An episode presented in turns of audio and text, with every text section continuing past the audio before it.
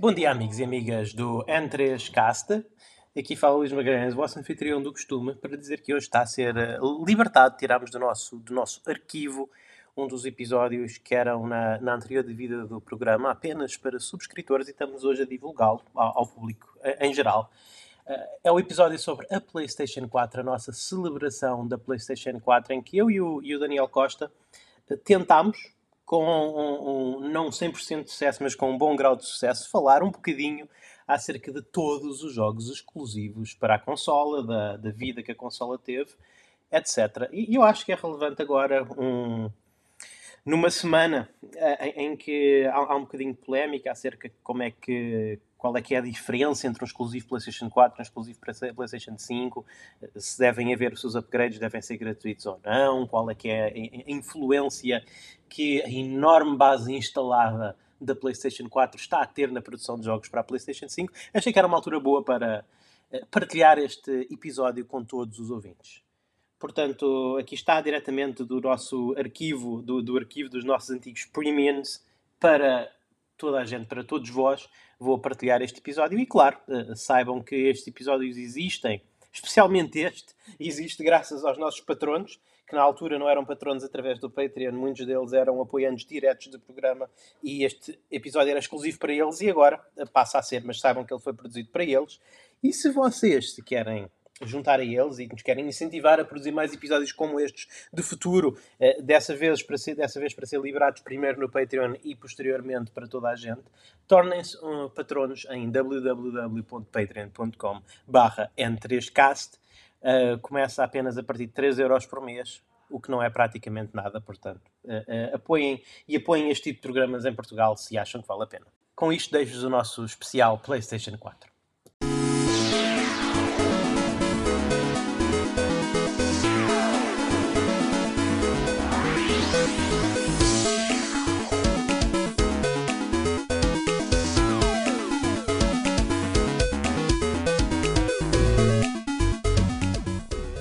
Bem-vindos, amigas e amigas, a um novo N3Cast, um N3Cast Premium, para vocês, apenas exclusivo para vocês, os ouvidos Premium. Eu sou o vosso filhão do costume, Luís Magalhães, e estou com vocês aqui, acompanhado pelo meu co-anfitrião, Daniel Costa.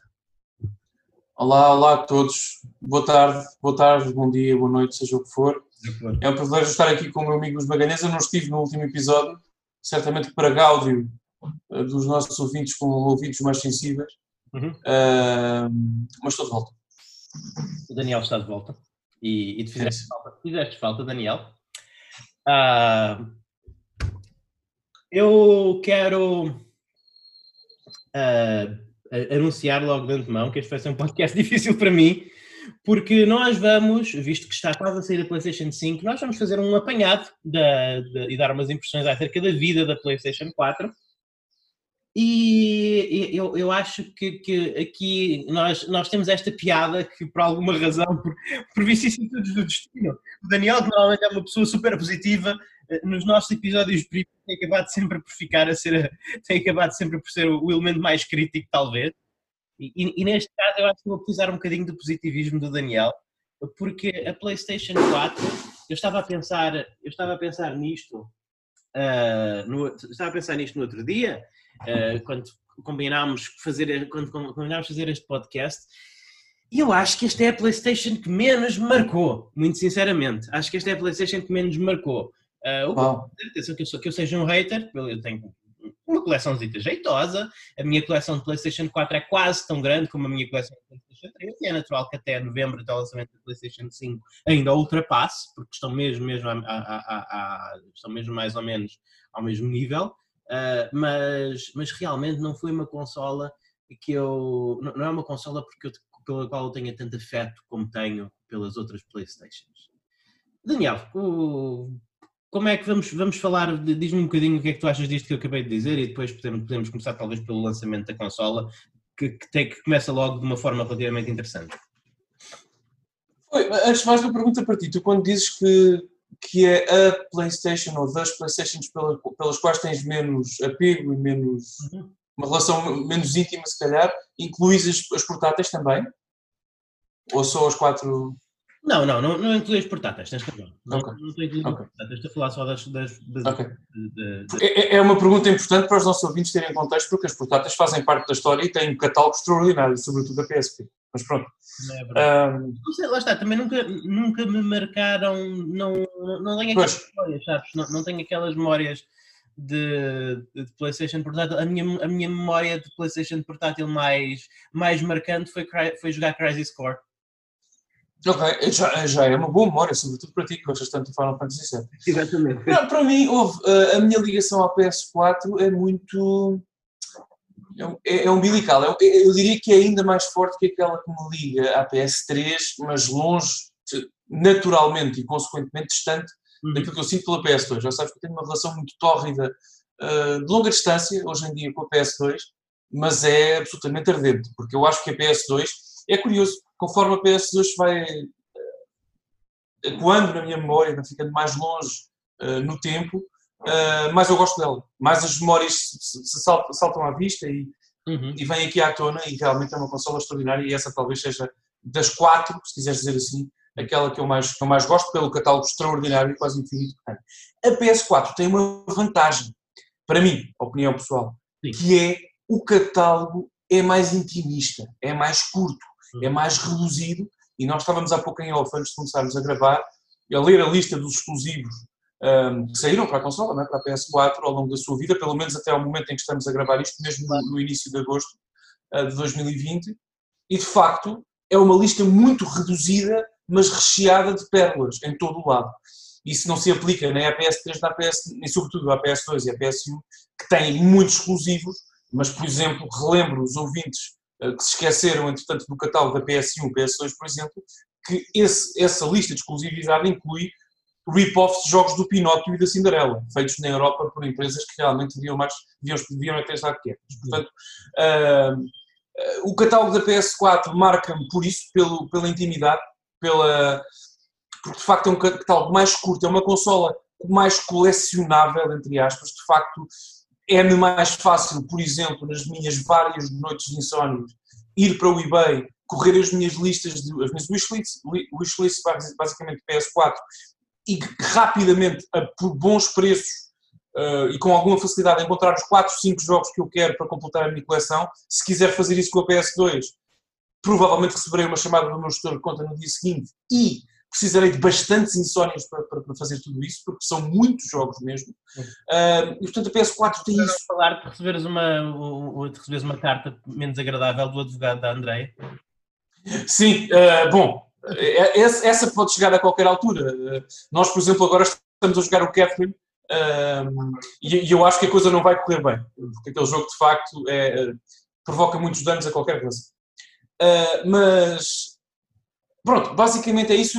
Realmente, só para terminar essa, a minha intervenção inicial, Luís, para mim a PS4 é isso. Uma colecionável mais, intimidade, mais íntima que, que, as, que as anteriores, todas, incluindo a PS3, uh, e um catálogo de exclusivos, third parties extraordinários, mas exclusivos, recheado de surpresas. Por exemplo, provavelmente não vamos ter tempo para falar disto mais à frente, eu digo já. Por exemplo, eu jamais, se tu me dissesses em novembro de 2013, quando esta consola saiu, eu vivi a Espanha na altura, foi curioso, acompanhei o marketing e o lançamento todo lá.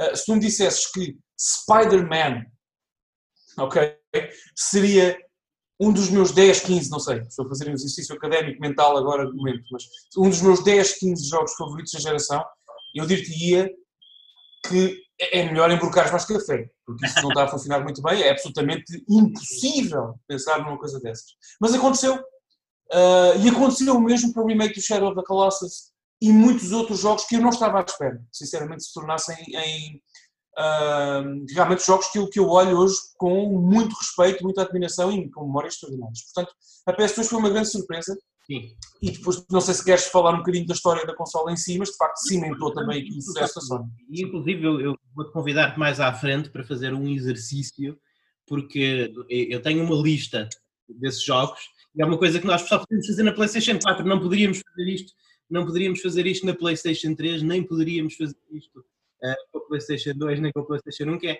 podemos efetivamente dizer umas palavrinhas sobre cada exclusivo da PlayStation 4, porque eles Sim, são pouco. Não são assim tantos, não são assim tantos. Uh, enfim, uh, enfim. Mas são bons. eu, eu tenho a certeza, entre nós os dois, nós devemos ter jogado talvez 70%, 70% dos exclusivos PlayStation 4. entre nós os dois. Sim, é pá, o problema é que, por exemplo, como tu sabes, eu também sou uma colecionador de PS3, eu tenho muitos exclusivos japoneses, por exemplo, que só saíram no Japão e só para a PS3. Sim. Epá, e a comparação é um bocadinho pálida. Isso é uma coisa que tu Uh, os, tu não tens muitos exclusivos japoneses de PlayStation 4. Não, não tens, não tens. Tens muito pouca coisa. Não tens, não tens, não tens. Não, tens, não, tens. não, não há quase nada. Enquanto, não, há, não há muita coisa. Enquanto tu, se fores, se quiseres mergulhar nessa parte, que o PlayStation 3 é uma consola region free, de, de repente tens mais uma, tens mais uma grande prateleira de jogos. Podes fazer uma, podes fazer uma coleção só de exclusivos PlayStation 3 japoneses. É uma coleção. Podes! É, mas o meu, o meu, atenção, problema, atenção, eu adoro fazer essa coleção e, e, e, e, gasto muito dinheiro com ela, confesso disso, mas adoro fazê-la. Repara, por muito que eu gosto do Ketsui, do Hajime no Hippo ou do Natsumi no uh, Yoe, é pá. Sim. Para já, a maior parte dos nossos ouvintes eventualmente não saberão que jogos são estes e, e, e, tenho novidades para vós. Também não estou a perder. Não, não vale, é, esse, é, é esse o meu ponto. Percebes? Porque eles existem, agora não têm muita qualidade. Vamos avançar para a história. E eu vou começar aqui por te, por te por pedir que tu me expliques uh, como é, que, como é que foi esta situação do lançamento da PlayStation 4, porque a PlayStation 4 teve um lançamento assim um, muito especial, no sentido em que a PlayStation 4 não foi um lançamento mundial. A PlayStation 4, não foi. PlayStation 4 saiu em novembro nos Estados Unidos e na Europa e depois no Japão só saiu em fevereiro do ano seguinte. Foi, foi, foi, foi. São mais de três meses de diferença na terra, na, em relação, na terra natal da, da é isso. Como é que, convido... Daniel, e qual é que achas que foi o impacto no, no, no, com os fãs japoneses? Foi muito grande. Eu, para já, eu, sempre que se fala deste tema, eu convido, não vou falar sobre isto, quero convidar os nossos ouvintes, só se tiverem interesse, a pesquisarem no Google a expressão Corporate Samurai uh, e Sony, já agora, para, para estudem um bocadinho essa história da Sony e vão perceber mais ou menos porque é que isto aconteceu. Mas pronto, é uma história muito longa. Mas resumindo, o que aconteceu aqui foi que a PS4 foi também a primeira consola doméstica uh, da Sony a ser produzida fora do Japão, ok? E isso é muito importante, isso teve um impacto enormíssimo que afetou também, lá está, afetou naturalmente a produção da máquina em si e afetou também as expectativas da entrega dos volumes que a Sony tinha previsto para os diferentes territórios. Curiosamente, a Xbox One, a concorrente geracional da PS4, eh, com a, Xbox One, aliás, aconteceu exatamente a mesma coisa, já agora. Por exemplo, a Xbox One não saiu em Portugal em 2013. Não, não. Quando foi lançada no 2000, nos Estados Unidos. Portanto, o que aconteceu aqui foi que a Sony fez. No seu país natal. no seu país... Sim. Exatamente, a Sony o fez. O equivalente é que aconteceu com a PlayStation teria sido a Xbox One ter sido na Europa e no Japão e só ter saído nos Estados Unidos é. meses, o que é impensável. É impensável. Mas o que a Sony fez foi começar, e hoje é bem visível esse efeito, a americanização da consola.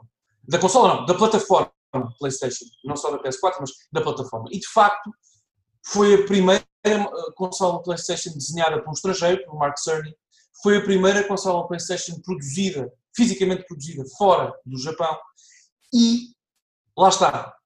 Os líderes de marketing, de comunicação, todas as pessoas envolvidas eram estrangeiras, eram americanas. E de facto, a Sony, pela primeira vez uh, em todas as suas gerações, focou a PS4 e transformou a PS4, aliás, num produto americanizado, okay? num produto ocidentalizado que de facto e, e, e, direcionou os holofotes e o seu foco total no Ocidente, sobretudo nos Estados Unidos e na América do Norte. Foi uma decisão cujos ecos nós estamos a sentir ainda hoje. É claro, é claro, pessoas como o Jim Ryan, uh, como o Andrew House, enfim, quer dizer, a, a, marca, se tu perguntares a um americano médio, não estou a dizer a um jogador dedicado como nós, um, qual a origem da marca PlayStation, se calhar hoje em dia a maior parte pensa que é uma marca americana. Porque a Sony vende a PlayStation como uma marca americana, como a Sony Pictures e tudo mais. Um, e, e, foi uma decisão, portanto, estratégica, Luís. Foi, a, ok, sabendo que temos X unidades na produção, tendo em conta a revolução da nossa abordagem, vamos focar-nos no Ocidente e vamos vender esta marca como nativa naqueles países para termos aquilo que a PS3 não teve. Que foi uma aceitação imediata desde o Day One nesses mercados. E foi inteligente. Agora, e correu bem, como sabes. correu mal para o Japão. Porque, de facto, eu lembro-me na altura de ver os fóruns e, e uh, o Tuchan e não sei o que mais no Japão, e as pessoas estavam, sinceramente, as pessoas estavam um bocadinho inquietas. Uh, ok? As pessoas estavam um bocadinho inquietas, estavam um bocadinho sem perceber o que estava a acontecer uh, e com medo que a Sony abandonasse cultural, tecnológica e artisticamente o país uh, e dando primazia ao estrangeiro, que foi de facto o que aconteceu. E tu, tu falavas há pouco da lista de exclusivos. E essa estratégia foi assumida pela Sony. Repara que a lista de exclusivos da Sony, eu não vou dizer a maioria, porque sinceramente não sei de cabeça nem fui buscar esses dados, mas uma, uma enormíssima fatia dos exclusivos são feitos e publicados fora do Japão. E chegámos ao limite de ter, de fechar a geração com Ghost of Tsushima, que é um jogo hiper japonês sobre o Japão, passado no Japão, feito por americanos. Sim. Portanto, a PS4 marca, marcou também isso na sua distribuição e na sua, no seu catálogo. A, a ocidentalização e a americanização da marca PlayStation, se isso é bom ou não, não sei, diz-me tu o que achas. Não sei, eu, eu acho que a PlayStation 4, sabes, nós às vezes vemos aqueles uh, filmes ou vemos aqueles livros que começam com a introdução falando da, da biografia de uma pessoa, que esta pessoa foi uma pessoa que nasceu, viveu uma vida normal, foi para a escola, cresceu, teve família, não sei quem, morreu e teve uma vida perfeitamente aceitável, mas completamente banal. E, e para mim, isso, isso, quase é o que retrata a PlayStation 4. A PlayStation 4 é uma plataforma super acessível e super confortável. É, é a minha plataforma de. Eu, eu, às vezes até gosto mais de jogar jogos multiplataforma nela do que no PC, que tende a ser a minha plataforma de eleição porque é uma experiência super confortável e, e, e super amiga. Eu, eu meto, eu, eu, meto o Blu-ray na minha PlayStation e estou a jogar um jogo, na minha PlayStation 4 e estou a jogar um jogo e, e, estou a jogar com uma qualidade que é inferior ao PC, mas não muito inferior, que é, tem um nível de qualidade muito aceitável, digo que chega talvez a 80% da qualidade do PC na minha PlayStation Pro. Uh, é, é, mais do que suficiente, só faltam ali uns aspipos que a maior parte das vezes um gajo não repara neles.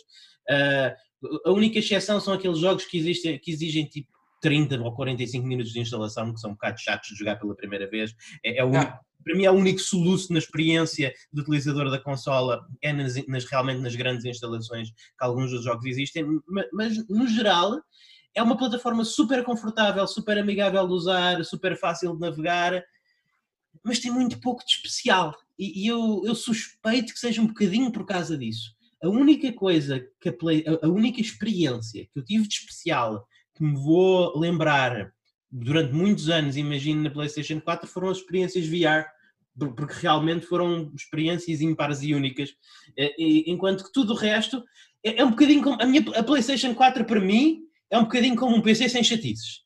É quase isso quando eu quero jogar um jogo e, e, não quero me estar a preocupar muito se há algum patch ou algum mod para utilizar ou alguma combinação ou, alguma configuração específica ou, ou, se tenho os requisitos técnicos para isso, eu jogo na minha PlayStation 4.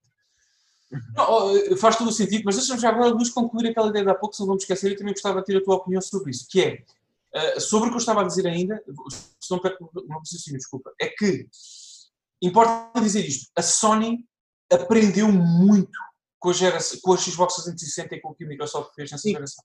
Sim, sim. E há aqui, uma, há aqui uma verdade absoluta e inescapável, que é pouco discutida hoje em dia nos, entre as pessoas que opinam na indústria, que é, até 2005, até o lançamento da Xbox 360, havia uma regra de ouro no mercado de consoles mesmo, do mundo, que era, tu ganhas a geração se ganhares no Japão. Sim. Todas. Não interessa. Da N-Gage à Neo Geo Pocket Color, da Apple Pippin ou Game Boy Advance. Não importa. Ganhas o Japão, ganhas a geração. É assim, é, é, é isto. A partir de 2005 a coisa mudou.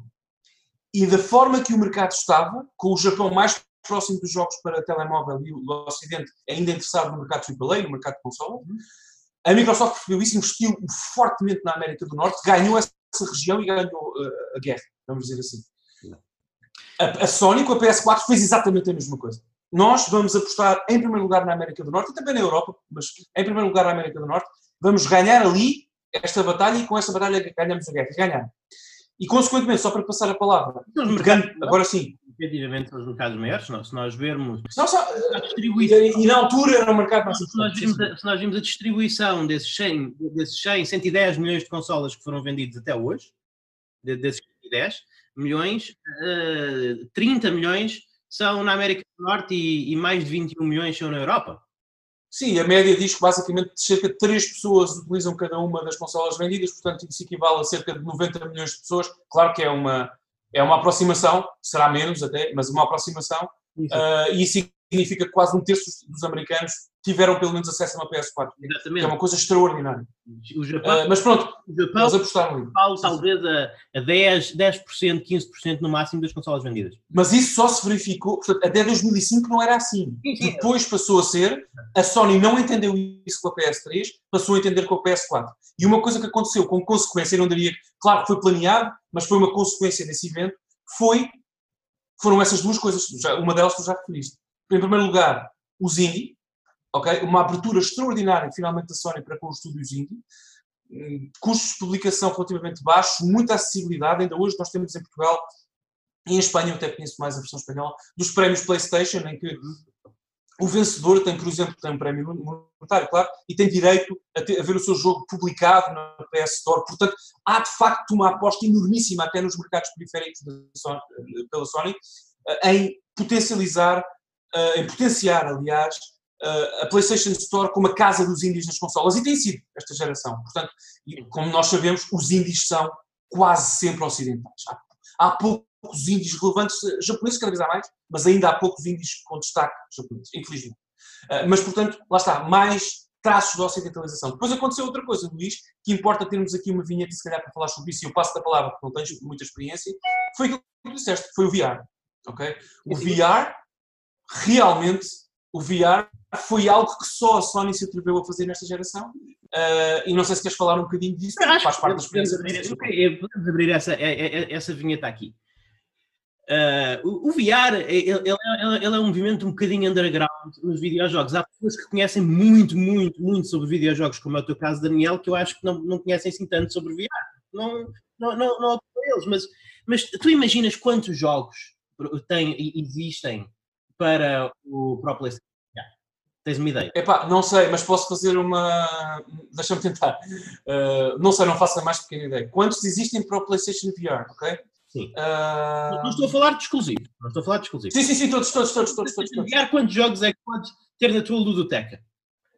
Opa, vou, vou enviar um, um número assim completamente aleatório, que eu não sei. 50. Mais de 600. 600?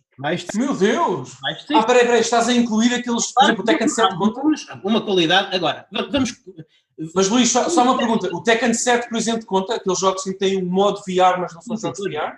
Ah, ok, eu não estava a pensar nisso. Mas, ok, sim, sim, sim. Mas, mas isso é uma mínima. Sim, não interessa, não interessa. Mas olha, mas, mas vamos, oh, ter, mas vamos ser super severos, vamos ser super severos e vamos cortar o número a meio. Porque pensar, olha, 50% devem ser experiências VR, não é? Mesmo assim, tens 300.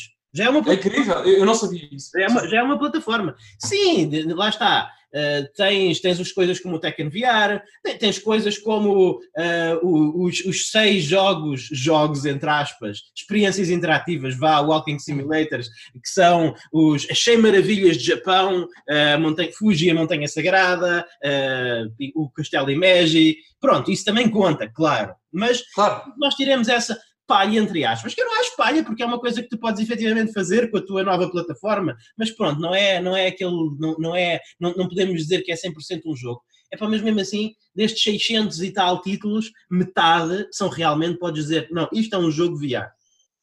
Portanto, eh, parabéns Sony, conseguiram ter mais títulos na PSVR, ter cerca de mais 580 títulos no PSVR que o Virtual Boy da Nintendo. Portanto, conseguiram. Exatamente. Lá. É. Mas a minha pergunta para ti, Luís, só para, só para focarmos o discurso, porque eu quero, sem veneno, uma pergunta sem veneno, que é... Só para ah, diz, diz, diz, desculpa, desculpa. Isto são mais jogos, isto são, isto são mais jogos, ou, ou experiências, ou modos VR, como tu quiseres chamar, do que o, o HTC Vive da Valve mais o Oculus Rift do Facebook juntos. Juntos. É fantástico. É. Eu, não, eu, não, eu não tiro mérito. A, PlayStation, a PlayStation VR, uh, a, Sony, a Sony conseguiu fazer uma Nintendice, que é uh, ter a plataforma mais barata e menos tecnicamente capaz, mas no entanto ser a plataforma mais bem sucedida dentro desse, dentro desse nicho. E eu, eu acredito que é muito porque realmente a Sony tem aquilo que nem a Valve, nem o, o, o, nem a Oculus têm, que é a capacidade de atrair pessoas que fazem jogos. O Oculus não, simplesmente não tem essas relações e a Valve tem, mas a Valve sabem que é uma. A Valve tem aquela, é, é, uma companhia muito aberta, é uma companhia de que, olha, isto está aqui, quem quiser fazer coisas por ele, façam. Não é? Portanto. Mas repara. A Sony não tem as relações que é permissível fazer. E agora, o, o, o VR, o, o, PlayStation VR, é, é tudo aquilo que poderia ter sido? Não, não é. Se a Sony tivesse investido mesmo mais a sério ainda, podia ter, podia ter conseguido chegar mais além. Mas eu, como utilizador de, de PlayStation VR, eu já tenho aquela sensação que por um lado é boa, por outro lado é má, de que eu tenho esta plataforma e há mais jogos nela que eu quero jogar do que eu tenho tempo e dinheiro para jogar. Sim, é assim, esse número e, e, o PSVR pode orgulhar-se de ter quase quatro vezes mais jogos que, que a Wii U, uhum. mas isso também não é difícil. Mas agora, a minha pergunta para ti é, sem, Luís, sem veneno algum, é uma pergunta honesta. Repara que, quando há pouco chutei o número 50, eu estava realmente a pensar, errei completamente, claro, mas estava a pensar em, em de facto, jogos VR mesmo, eh, em Resident Evil 7 VR, em, em, no Moss, em jogos que são construídos para o VR e não para o Tekken 7 que tem um pequenino modo VR, mas é justo, não interessa. Mas a minha pergunta é, ok, 600, 600 experiências, vamos dizer assim. Sim. Quantas delas consideras uh, serem obrigatórias para o VR? Achas que há system, tantos system sellers assim no VR? No Xbox One. É que já. Sim, mas, sim, mas já há mais apoiantes do Game Pass, que é uma, claro que o, o preço é completamente diferente e a, e, o, e a barreira é diferente, mas há mais, mais subscritores há cerca de 8, é 10, é? quase 10 vezes mais subscritores de Game Pass do que donos de um PlayStation VR no mundo. A minha coleção PlayStation 4 e exizar todos os jogos não VR e ficar só com uma coleção PlayStation 4 VR, ela ainda assim é muito maior do que a minha coleção Xbox One. Não, não, ok, mas eu queria responder, eh, claro, eu queria responder essa minha pergunta. Diz-me, diz-me experiências obrigatórias e essenciais no PlayStation VR. Sem depender, na tua opinião. Vai depender, e, e, e, vai depender muito do teu, vai depender muito do teu gosto. E lá não, não, eu estou a dizer depender do teu. Do vai entrar gosto. naquilo que nós já falámos, que nós já falámos muitas vezes, de o quão transformativo é o VR, não é? Tu consideras, eh, por exemplo, dizendo Resident Evil 7, consideras isso aceitável porque tu podes jogar Resident Evil 7 noutras plataformas? Para mim é muito diferente e, e é, eu, e, eu nunca jogaria, eu sou capaz de jogar Resident Evil 7 sem ser enviar, mas da minha maneira uh, eu joguei não, sem ser enviar, vai ser, vai ser sempre enviar e, e, e, tens, e tens realmente muitas. Tens realmente muitas. Mas para o teu gosto, diz-me diz quatro essenciais. O Astrobot, o Astrobot é fantástico. O, o Resident Evil 7 é, é fantástico. O, o Wipeout Omega Collection é, é, absolutamente, é absolutamente belíssimo. O, o Deracine é, é, é, é super o Deracine é super memorável. Uh, são quatro. O Farpoint foi super divertido. O Beat Saber é super divertido. O, eu, eu, agora não me lembro do nome, mas aquele que também é assim de espadadas, tipo, tipo, tipo Beat Saber, Uh, também saiu para o Steam, por acaso. Mas, mas pronto, é isso. Epá, são... Então, e, e, e porquê é que tu achas que, que o PSVR não teve... Eu não vou dizer que não teve sucesso, não tenho os KPIs da Sony, mas porquê é que não teve o impacto que se calhar... Porquê é que o, porquê é que o PSVR vendeu menos que o Kinect na 360? Porquê é que não teve aquele impacto incrível no mercado e porquê é que não mudou a marca PlayStation? Porque, porque acho que é dizer que isso não aconteceu.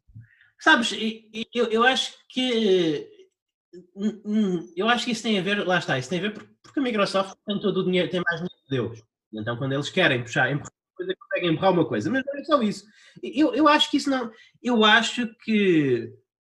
Nós, o que é que o Kinect mudou na marca Xbox? Queres dizer que o Kinect matou a marca Xbox? Então, sim, teve mais impacto. Sim, teve mais impacto. Eu não disse que era um impacto positivo, mas teve, mas teve mais impacto. Teve, sem dúvida. Mas eu, mas eu acho que Uh, Microsoft nunca mais vai ter um Kinect, uh, e, e, eu acho que o Kinect, o impacto do Kinect foi negativo no sentido em que ele matou. Sim, foi, foi. foi. Ele matou esse tipo de jogos, e eu acho que, eu acho que o PlayStation VR num certo, nesse ponto, acabou por ter mais impacto, porque eu acredito que nós vamos ter uma presença de PSVR na PlayStation 5. Acredito hum, que agora é um nicho que a Sony, que já foi determinado, que o, o, PlayStation VR, mais do que o HTC Vive, mais do que o Oculus Rift, disse: não, há um nicho para isto no mercado dos videojogos que nós sim, sim, sim. pouco a pouco continuar a expandir. E isso foi feito pelo PSVR. Não foi feito pelo, não, não foi feito pelo HTC Vive, não foi feito pelo Oculus Rift. Este nicho existe e há pessoas a produzir jogos por ele, há, há, há pessoas a produzir jogos por ele e é um nicho estável é um nicho pequeno, é, é um nicho pequeno comparado com, com um nicho de, de, PlayStation 4 de 110 mil 110 milhões de consolas vendidas, é. Mas ele existe. Eu continuo, continuo a dizer aquilo que disse já na vida antiga durante a esquece, tu lembras? Na, na, na, altura tivemos muitas discussões sobre isso, é quando o lançamento do PSVR e tudo mais. Eu continuo a manter a minha opinião. Eu acho que o VR, não o PSVR, a tecnologia VR nos jogos, está, uh, e a tecnologia VR, está condenada a, a garantir a minha presença no próximo aniversário da minha avó, de forma virtual virtual, mas, mas sinceramente a, a, indústria, Luís, há décadas, digo eu já, mas há, pelo menos nos últimos anos, procura com o Kinect, com o PSVR, com o Oculus, com o Emote, com tudo, procura substitutos viáveis e vendáveis às pessoas à experiência do comando. Basicamente o VR é isso, acho que pelo menos aí concordas, é, é tentar dar o próximo passo na interação jogo, humano-jogo. Mas ainda não houve um sucesso. O remote não chegou, o Kinect não chegou, o PSVR não chegou, o comando continua, continua a ser o nosso fiel amigo e aquele que, que, que oferece mais garantia. Um, Sim, e, mas eu jogo Skyrim não sei. Eu jogo Skyrim com comando, mas jogo em VR. mas tu algum... Sim, consequentemente estás mais, estás mais metido dentro do mundo, mais imerso, mas não estás a ter uma experiência assim tão diferente, porque a tua interação continua a ser a borracha dos joysticks, dos joysticks Luís. Uh, isso importa, isso importa. O VR, quando chegou, pelo menos certamente que me vais dar isso de barato, até o PSVR, quando chegou, prometia, com os famosos uh, PlayStation Arc, prometia uh, algo diferente. Sim, sim. Isso importa, mas eu não acho que seja tão importante. Não, não, acho, não, não, não, acho que, não, não acho que seja tão importante, porque lá está, eu. Eu voltei a jogar Skyrim, estou a jogar Skyrim quase como se estivesse a jogar Skyrim pela primeira vez. Eu, eu sinto-me maravilhado, de novo. É como se. É como sim, se... sim, atenção. Eu, ah. oh, oh, Luís, deixa-me só, deixa só dizer isto e passo já a palavra. Eu concordo contigo. Essa que eu me esqueci de dizer há bocado, mas que não deixa de ser fantástica. O, o Zone of the Enders da Second Runner. O Zone of the Enders da Second Sim, sim. É, é uma experiência completamente diferente. O jogo é o mesmo, mas a experiência é completamente diferente e estás lá e, e, e estás no cockpit do, Ge, do, do GeoT e, e vês as coisas em primeira pessoa e é tão fixe, é um jogo torna-se um jogo tão fixe. Outra vez, e, e, é um jogo fundamentalmente é o mesmo, mas é diferente. É, é uma é, é, realmente há muita magia no VR e lá está. E há, há no VR essa magia que tem faltado desde essa desde a última geração das consolas. Mas atenção, eu, eu, eu insisto, eu insisto, o meu, não é o meu problema. A minha dificuldade com o VR, e deixa-me usar esta, esta metáfora, é que este, este mercado é o faroeste, faroeste, como tu sabes. Sim. E, pelo menos, crachá para xerife, só há um. Só há um xerife na cidade, ok? E esse xerife é o comando.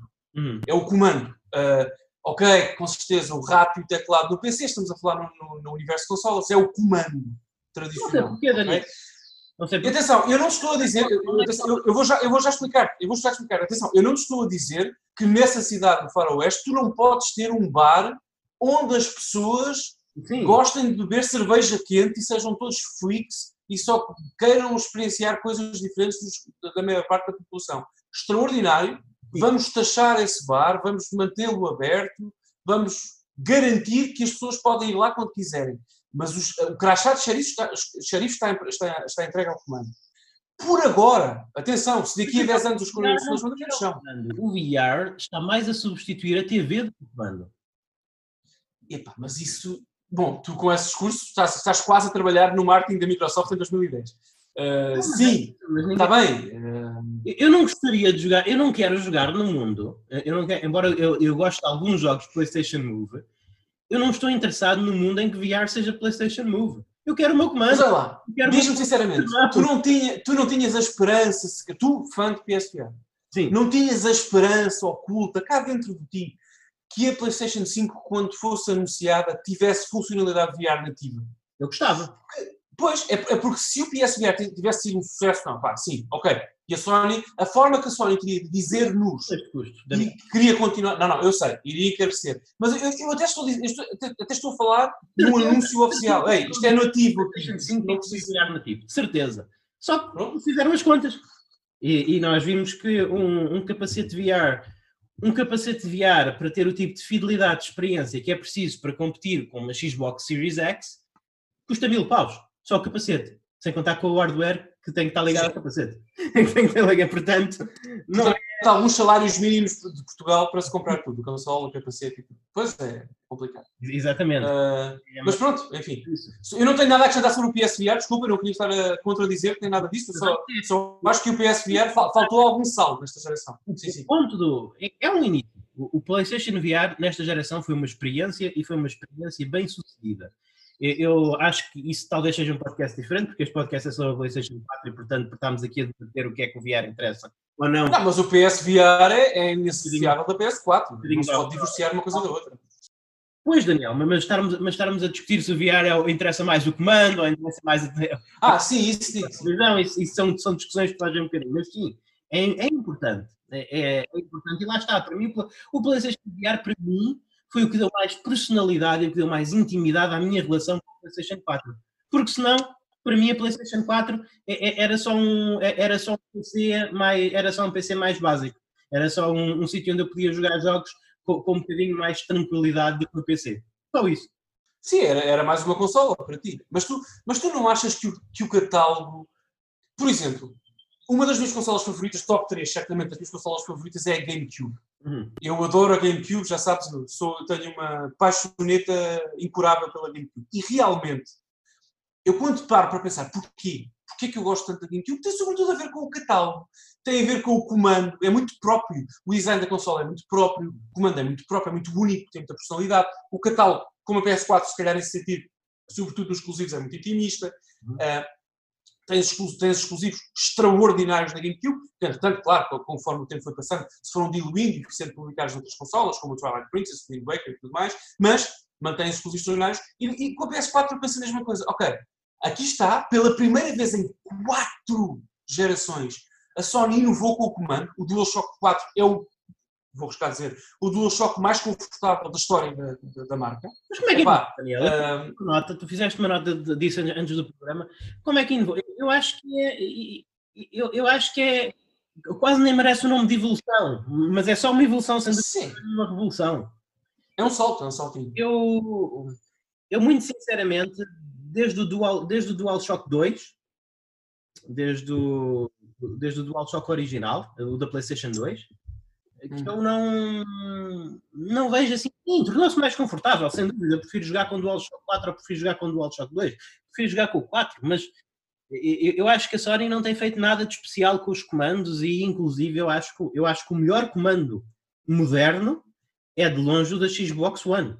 Sim, eu não estava a comparar. Por acaso até concordo, por acaso até concordo, mas eu não estava a comparar. Mas relativamente ao modelo anterior, ao DualShock 3, mudou muita coisa. Em primeiro lugar, nós temos agora um comando que cabe nas mãos de um europeu e americano médio, de um ocidental médio. Porque, de Sim. facto, uh, eu confesso isso, uh, com, a minha, com a minha perfeita idade, como tu sabes, e com as minhas mãos de ogre gigantesco, uh, de facto, eu já estava a ter dificuldades em segurar o, o DualShock 3 e 2.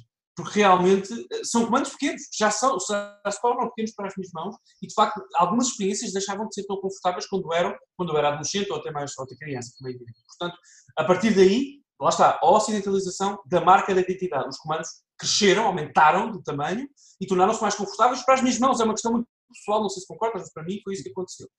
Uh, e depois, tudo o resto melhorou também. Por exemplo, os analógicos, a própria posição deles e, sobretudo, as borrachas, onde tu de facto carregas, onde tu interages, uh, aquela, uh, aquele carving, não é? Portanto, são mais profundas e, portanto, encaixam melhor com os teus, com os, nos teus dedos e permitem-te mais controlo.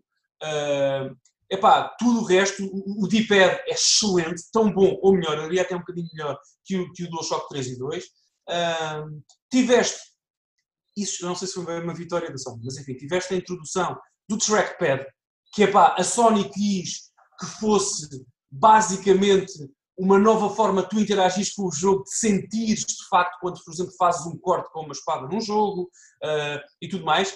A maior, a esmagadora maioria dos, dos jogos não utilizaram o trackpad para esse propósito, curiosamente, mas deram-lhe um propósito útil que é ter um botão extra. Ter um botão extra para, para um mapa. Por exemplo, o Ghost of Tsushima usa muito bem essa, o, o trackpad. Uh, há jogos que utilizaram o trackpad de forma muito inteligente e, portanto, validaram a opção da Sony em colocá-lo lá. Porque num comando tradicional, incluído na, na, na, Xbox One, aquele espaço não há central é, o comando, é ocupado por nada, não é? O DualShock 4 é o comando com mais funcionalidade da história dos videojogos. Provavelmente, sim. Mas infelizmente não acho que seja.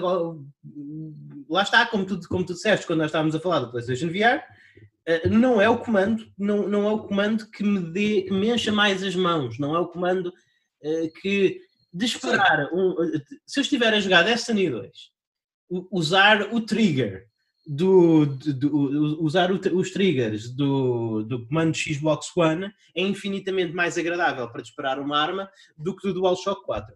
Algo que eu espero muito sinceramente que eles estejam a trabalhar no DualShock 5. Eu acho que o DualShock 5 tem a, tem cheira-me que o DualShock 5 possa vir a ser o meu próximo comando favorito, pelo que eu li sobre ele até. Sim, sim, parece apetitoso. Sim, mas... Sim, mas, mas por exemplo, tu quando, quando pegas numa consola pela primeira vez, é o que tu, tu, próprio dizes isso. A tua interação com a consola é o comando, qualquer uma delas. Exatamente. Quer dizer, eu, eu, eu, eu lembro-me quando uh, recebi, uh, lá, usando o exemplo da GameCube, quando, quando joguei no comando da GameCube pela primeira vez, eu percebi duas coisas. Em primeiro lugar, isto para jogos de aventura como o Mario e o Zelda vai ser extraordinário. E em segundo lugar, percebi logo que não ia jogar Street Fighter na GameCube. Portanto, o comando, o, e não joguei porque também não houve nenhum. O comando Uh, o comando importa e define a tua experiência. O comando define a tua experiência. E o DualShock 4 foi sim. Agora tu podes dizer, ah, não achei um salto geracional tão importante. Perfeitamente legítimo. Mas foi um salto. Foi, uh, é de facto um comando mais confortável, mais robusto, literalmente robusto. Cai, pode cair mais vezes ao chão antes de se partir. Uh, epá, e acho que é uma pequenina vitória da, da Sony com o PS4. E, e, inspirou o design do, Dual, do DualSense também como, como sabes. Portanto, Enfim, é uma pequena vitória. E, e vem preparado, e, e, vem, curiosamente, vem preparado para VR, de, desde, o, desde o dia 1. Sim, eu digo-te assim, se em 2013, uh, dias antes do lançamento da PS4, se tu me dissesse assim, Daniel Costa, tu a partir de agora, meu amigo, tenho mais notícias para ti, vais ter que usar, deixa só terminar, vais ter que usar o comando da PS3 nos próximos 7 anos da tua carreira de jogador. Eu ficava a suar, é pá, já não dá. Mas se me dissesses hoje que eu teria que usar o meu DualShock 4 na PS5 nos próximos 7 anos da minha carreira, eu ficava tranquilo. Portanto, e isso é uma vitória, para mim. Não sei. Fighter 5, jogar Street Fighter 5 com este comando também não é assim tão fixe. Eu só estou a dizer que é melhor jogar eh, qualquer jogo com este comando do que com o DualShock 3. Este, para mim, mas é, eu só estou a partilhar a minha, a minha experiência contigo, não é uma verdade absoluta. Sim, sim, sim. Mas ias, ias dizer alguma coisa. Desculpa. Repara, eh, repara no pensar à frente, quando a Sony fez este comando, antes de nós sequer sonharmos que podia haver um PlayStation VR, o comando já veio preparado. Sim. Na primeira é. PlayStation que veio ao mercado, o comando já estava preparado para PlayStation Sem VR. dúvida. Crédito. Sim. Crédito. Merece todo o crédito, todo o aplauso, sem dúvida nenhuma. Enfim. Uh, já, agora, aquilo que eu, já agora, só para fechar o DualShock 4, aquilo que eu gosto menos do DualShock 4 são as luzes que não se podem desligar na parte traseira do comando. Eu sei que se pode uh, diminuir a, a luminosidade, mas não se podem desligar. E às vezes, quando estou a jogar de noite, e tudo mais. Atenção, zero world problems, pessoal, mas às vezes a luz reflete mesmo na minha televisão uh, e eu vejo mais a luz do que a cara da personagem com quem estou a interagir, porque é de facto muito forte. Mas. Eu queria falar um, um bocadinho de como, e, e lá está, e, e lançar-me nisto do facto de como eles lançaram logo a primeira PlayStation 4 que foi vendida, já tinham um comando preparado para o PlayStation VR. E eu quero dar os parabéns à Sony porque acho que se houve, se houve uma coisa que esta geração foi, foi muito bem planeada. Nós tivemos um refresh de hardware exatamente a meio da geração, exatamente a meio da geração, nós tivemos, foi o primeiro na história, foi o primeiro na história em que, uma, em que no meio da geração é lançada uma versão da consola com mais capacidades, uhum. e eu acho que a Sony fez isto de uma maneira exímia, acho que fez melhor do que, do que alguém tinha feito, porque, por exemplo, ao contrário, ao contrário do que aconteceu com a Newton, quando a Nintendo tentou fazer isto, uh, não Como, há... desculpa, Luís. Ao, ao contrário. Como? Como? Ao eh, contrário, não percebi o que disseste, sim, ao sim. contrário do que a Nintendo tentou fazer com a New 3DS, quando a ah, Nintendo sim, sim. não há jogos exclusivos para PlayStation 4. É, é este esta, o lançamento da PlayStation 4K é, é, ou, Pro, da PlayStation Pro, digamos, o lançamento da, o, o lançamento da PlayStation Pro não invalida a compra das pessoas que já tinham comprado. É, é uma coisa para os, é uma coisa para os super fãs que querem ter jogos com melhor aspecto, que correm melhor, etc. E esses super fãs também não, senti, também não sentiram que a sua compra foi invalidada, pois efetivamente durou-lhes metade do tempo de vida útil da consola. A consola ainda vai, eh, eh, acho que ainda temos, ainda, ainda vamos ter PlayStation 4 até o resto de 2020 e muito provavelmente em, em muitos casos até 2021. Portanto, a, a, acho que isto foi, foi muito bem programado. Uh, a Sony conseguiu lançar um, um, um, refresh geracional com mais poder que realmente faz, faz, realmente acrescenta algo aos jogos que foram lançados para a marca sem prejuízo da, das pessoas que compraram e que não quiseram fazer o upgrade. Portanto, quem, diz, quem quis ter uma consola com tempo de vida útil de 10 anos, teve, ou, ou está a ter, e quem diz, não, eu fico satisfeito com 5 anos, de com, com cinco anos de vida útil para ter uma experiência um bocadinho melhor, também teve isso. E, e este foi, foi a Sony conseguiu gerir isto muito melhor do que eu esperava. E, e também... Eu também não estava nada à espera da forma como eles fizeram isso. Sim. Eu estava à espera que, já agora, uma, uma, um dado histórico porque eu sei que nós temos alguns ouvintes que eu, e eu adoro-os a todos, eu sei que temos alguns ouvintes que são uhum. particularmente, um, eh, eh, como dizer, sensíveis a comentários históricos e, portanto, só reforçar aquilo que o Luís disse, e nós afirmamos aqui que a PS4 Pro é, de facto, historicamente, a primeira consola do seu género, a New Nintendo, eh, New Nintendo 3DS não conta porque tem jogos exclusivos, como Xenoblade Chronicles e outros, mais alguns, e consequentemente tem um catálogo próprio. É uma plataforma própria, como a DSi, por exemplo, a DSi tem jogos de DSiWare. Claro. Exclusivos, portanto, não conta, ok? Portanto, claro que é uma iteração da, da DS, neste caso, mas tem, tem catálogo próprio, portanto não vale a pena. E a PS4 Pro não tem. A PS4 Pro é uma PS4 Sim. com mais funcionalidades, mas exatamente com o mesmo catálogo. Portanto, é eu acho que neste caso foi uma das ocasiões em que a Sony soube fazer bem aquilo que a Nintendo não soube. Foi esse o problema. Sim, sim, o problema da New 3DS foi que chateou as pessoas que tinham realmente comprado a ideia da, da 3DS, que de repente viram, olha, se eu quero novos jogos para a minha 3DS, vou ter que comprar uma nova consola, porque a minha agora já não dá, já não joga estes jogos novos, e depois para as pessoas que fizeram esse investimento, elas viram-se com uma consola que tinha uma biblioteca exclusiva de talvez três títulos ou quatro títulos assim. Sim, e tiveste coisas absolutamente impensáveis com a Nintendo 3DS, como por exemplo os jogos da Super Nintendo da Virtual Console só podem ser jogados na New Nintendo 3DS, que é uma coisa. Hum. Tu não podes jogar Super Metroid na 3DS XL, mas podes jogar na New 3DS Lite, 3DS normal. Quer dizer, é uma coisa era estranhíssima. Era uh, técnico, Daniel, para correr o Super Metroid. Era, era, preciso muito, muito justo. Uh, por acaso eu não sei se isso ainda se mantém, mas no lançamento era assim, garantidamente que eu lembro. Uh, mas acho que sim, ainda se mantém. Mas enfim.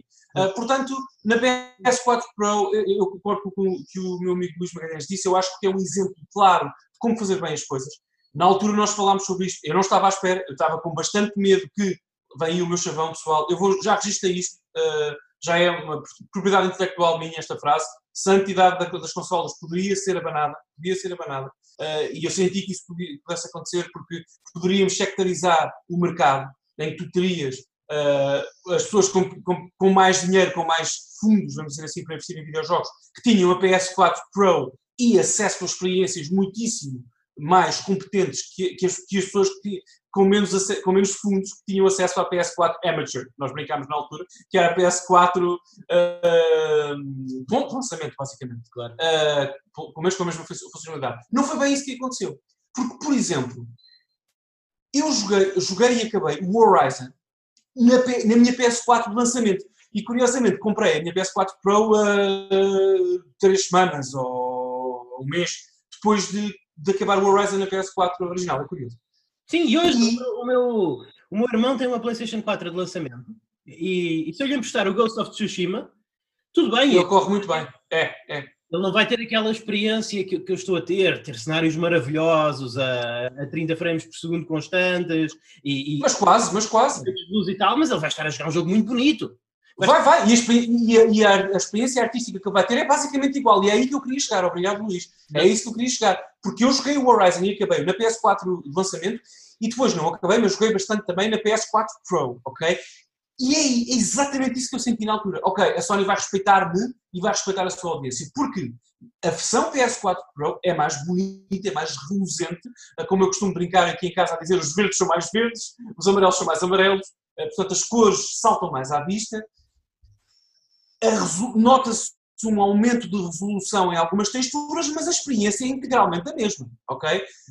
Não há, por exemplo, tu não tens, desculpa dizer isto assim, mas tu não tens níveis ou personagens ou conteúdo de alguma forma exclusivo à versão PS4, quando depois o disco console, uh, exclusivo à versão PS4 Pro. Isso não existe. Sim. E essa foi a melhor decisão que a Sony podia ter feito com a PS4 Pro. E, e, e, e, sem prejuízo de quem comprou uma PlayStation 4 Pro não precisou disso. Porque eu estou super satisfeito com a minha compra de PlayStation 4 Pro. E acho que... É, exatamente. E, e só para concluir esse ponto, Luís, eu convido-te a ver este vídeo. Eu acho que nunca partilhei contigo. Uhum. Acho que não. Uh, há um canal do YouTube que devem conhecer, do Angry, Angry Video Game Nerd, do, chama Cinema, Cinemassacre. Uh, Cinemassacre. Eu convido que vejam, é muito engraçado, claro. E nesse canal há um colega de viagem do Angry Video Game Nerd, que se chama Mike Matei, que colabora com ele há muitos anos. E ele, na altura do lançamento da PS4 Pro, fez uma experiência interessante repara o que, o que ele fez. Chamou alguns amigos para uma sala escura, não é? Sem, sem nada identificado, e pôs as pessoas a jogar Uncharted 4 numa PS4 Pro, com todos os updates e upgrades que a Sony lançou para esse jogo, e numa PS4 base de lançamento. E depois perguntou, sem as pessoas saberem que consoles estavam a jogar, experimentaram as duas versões, as duas consoles, sem saberem qual delas era qual. E no fim perguntou aos amigos: Ei, qual é que tu achas que era a melhor versão? E a resposta foi, as respostas foram totalmente aleatórias, as pessoas não sabiam. Não sabiam. Uh, porque, lá está, em alguns jogos, como a Uncharted 4, uh, uh, Horizon e outros, a diferença está lá, mas é mais para gente que é completamente louca, como eu e o Luís, e que precisa desses detalhes extra para, para ter aquele, não é? Para ter aquela injeção de serotonina extra no cérebro. É só mesmo para essas pessoas, porque se vocês têm uma PS4 base, estão a perder um bocadinho da, da luz que, que, este, que a PS4 Pro traz, mas a vossa experiência, o vosso gozo artístico, a, a, vossa emoção com os jogos é igual. Eu garanto-vos isso. É. E a Sony, e eu dou os meus parabéns à Sony por ter conseguido isso. Por, por tornar a PS4 Pro uma experiência hiper opcional, mas sendo opcional, como o Luís disse, vale a pena e deixa os utilizadores satisfeitos, que a compram. Uh, e esse equilíbrio foi, é muito difícil de obter aquilo que já não me deixou tão satisfeito e foi uma das coisas que me, que me chateou mais nesta geração foi, e para mim é, é, é das maiores falhas da PlayStation 4, é, é, realmente o completo desastre que foi a retrocompatibilidade. Uh, tu não tens acesso, ah, sim, sim, sim. não tens de todo acesso à tua biblioteca de PlayStation 1 pela primeira vez numa consola da Sony Tu podes jogar toda a tua biblioteca PlayStation 1 na PlayStation 2, podes jogar toda a tua biblioteca PlayStation 1 na PlayStation 3, não o podes fazer na PlayStation 4. Ela literalmente não tem o laser que permite ler CDs. Sim, não lê, não. Só lê DVDs. Vocês podem meter, é vocês podem meter um CD de música. Vocês podem meter um CD de música, uma banda sonora que venha com, o vosso, com a vossa edição de colecionador do Horizon Zero Dawn podem metê-la na PlayStation 4, na plataforma do Horizon Zero Dawn, e não vão conseguir ouvir esse CD, porque ela não lê CDs. Simplesmente não lê CDs. Um, a PlayStation, retrocompatibilidade PlayStation 2 uh, é muito fraca, é muito fraca em, em, comparação. Nós temos a PlayStation 2 tem um, uns fantásticos, esmagadores 4.489 jogos na sua, na, na sua ludoteca quase o dobro, já agora, do que a PlayStation 4 e, e muito mais do dobro do que a Xbox One. e, claro. e desses 4.489 jogos, nós temos disponíveis para a PlayStation 4 apenas como download, porque se vocês meterem o DVD da PlayStation 2, ela não vai ser lido, têm que o comprar novamente e fazer download, e temos disponíveis 54 jogos. 54 jogos. Portanto, pouco mais de 1%. Um pouco mais de 1% da biblioteca. E já agora, a curadoria também não foi muito bem feita, porque não. alguns deles poderiam ter ficado na, no sótão. Mas pronto. Sim, não, o okay, não? Uh, não estás satisfeito por poder jogar Eternal Ring na tua PlayStation 4? nem, nem, nem pensei noutra coisa, é o meu sonho. Uh, não, é, concordo, é uma tristeza. Em, em comparação, dos 2085 jogos da Xbox 360, 567 vocês podem jogá-los metendo o CD, o DVD na vossa Xbox One. Mais de um quarto. Epá, eu, eu gostava que fossem mais. Acho que a Microsoft podia ter esforçado um bocadinho mais e ter feito a maioria destes serem retrocompatíveis. Eu gostava. Mas muito melhor do que o, neste aspecto. E a única coisa, literalmente a única coisa em que a Microsoft nesta geração fez melhor do que a Sony foi isto. Eu, eu, eu, exatamente. Eu nunca vou defender nenhuma companhia, nem que seja a minha adorada Nintendo, a minha amada Sega, seja quem for. Nunca vou defender nenhuma companhia por não incluir retrocompatibilidade nas suas plataformas. No caso da PS4, abre uma pequeníssima, pequeníssima exceção para a PS3, porque de facto, Luís, como tu sabes, a arquitetura da PS3 para permitir a execução dos jogos a nível nativo na PS4 e com 100% de compatibilidade, retrocompatibilidade, seria uma espécie de inferno, ok? Para, para a equipa de engenharia do Mark Cerny era muito difícil, como tu sabes, a, a arquitetura da PS3 é, é, é hiper alienígena, muito mais complexa que a da Xbox 360, PS2, PS1, claro, e portanto eu entendo o não esforço da Sony nesse sentido. Não respeito, fico triste, eu sou dono de quase 100 jogos PS3, portanto naturalmente choro bastante, ainda ter, pelo facto de ainda ter a minha PS3 ligada na sala, só tenho, porque a Sony não me ajuda, não me dá a mão, mas uh, fico triste. Mas entendo a PS3, PS1 e PS2, meus amigos, fico tristíssimo. Eu acho que a PS4 poderia ter sido uma celebração, uma celebração muito bonita, até porque foi durante o reinado da PS4 que celebraram os 25 anos, uh, não é? Os 20 anos, peço desculpa, os 20 anos da, da, da, marca PlayStation. Estou a pensar bem, 95, 2015. Sim. Ajuda-me. Sim, sim, sim. São 20 anos. São 20 anos, não são? São. portanto, acho que havia aqui a oportunidade para se fazer uma coisa bonita e permitir que as pessoas jogassem todos os seus jogos em, disco da PS2 e PS1. Não aconteceu, com a PS5 não vai acontecer, pelo menos nós sabemos o que contar. Sabemos com o que contar. Sabemos que a, a, a, a Xbox, a partir de agora, Curioso. tem uma, uma, abordagem de retrocompatibilidade e a Sony não, pelo menos sabemos isso. Eu sei que não é a mesma coisa, mas vale a pena falar também, já que estamos a fazer um episódio sobre o PlayStation 4, vale a pena falar do serviço. PlayStation Now, e, e curiosamente, curiosamente, eu fui comparar a lista dos jogos PlayStation 3 disponíveis em streaming no PlayStation Now com a minha coleção PlayStation 3 e faltam lá talvez 5, 4 ou 5. Portanto, eh, curiosamente, tu aceitares que, uh, sim senhor, compras nesse ecossistema, vais aproveitar o sistema de streaming da Sony, tu até tens muito mais acesso a jogos PlayStation 3 do que tens, uh, do, do, do, que tens a jogos PlayStation 1 ou PlayStation 2. Porque, sim, mas isso é um serviço, isso não é retrocompatibilidade, não é? Porque não, podes utilizar a tua ludoteca existente. Mas é importante nós falarmos dela. Nós, nós é importante, é importante, sim. E, e, lá está, e foi o que eu comecei a dizer, foi que a PlayStation 4 não tem retrocompatibilidade, porque mesmo nos jogos PlayStation 2, esses 54, tu não podes usar a tua ludoteca existente. Tens que os comprar outra vez. Tens que os comprar outra vez e tens que fazer download deles. Portanto, é a PlayStation 4 é uma consola sem retrocompatibilidade. Mas se formos ver pelo prisma de qual é o acesso que a PlayStation 4 te dá ao catálogo da, ao catálogo da marca PlayStation, de longe o melhor acesso é o da PlayStation 3. Porque tu tens uma quantidade, tu tens mais de 500 jogos de PlayStation 3 disponíveis através do PlayStation Now. E é outra coisa em que eu dou os parabéns à Sony. Eu nunca pensei, eu sempre fui extremamente cético em relação à tecnologia streaming, sempre pensei que seria impossível eu jogar um, um Devil May Cry através de streaming, que, que, é, o lag ia tornar isso impossível e uma experiência desagradável, e eu joguei horas de Devil May Cry 3 com o meu trial de PlayStation Now. Tudo bem, não foi por Wi-Fi, foi com a consola ligada por cabo, mas uh, nunca pensei, a tecnologia realmente está lá, e é uma boa tecnologia, e a quem um dia queira explorar o catálogo da PlayStation 3, é claro que as coisas mudam e jogos podem ser retirados do sistema, mas neste... Podem e vão, e vão. Mas, é, é rotativo o catálogo, sim, sim. Mas, mas, neste momento, mas isso, pronto, isso, é igual para todos os catálogos do género. Sim, sim, sim. sim, sim, sim. Mas neste, neste momento, quem tiver um, quem tiver uma subscrição de PlayStation Now consegue fazer uma boa exploração do catálogo do, do catálogo PlayStation 3. Vão faltar lá algumas coisas, vão faltar lá algumas coisas que só, que só a nós é que interessam, Daniela. Uh, vão... Pois, é, é que eu não sei o que é que quer dizer com boa exploração. Vão poder explorar uh, o. Não sei. Vão poder explorar o Drakengard 3? Não, não vão. Não, não está lá. Não, mas, mas, é, mas é que temos. Vão poder jogar o Nier, o Puppeteer, o Folklore. Sim, que são. Vão. Desculpa? Vão. Desculpa? Vão, pronto. Puppeteer podem. Não sei.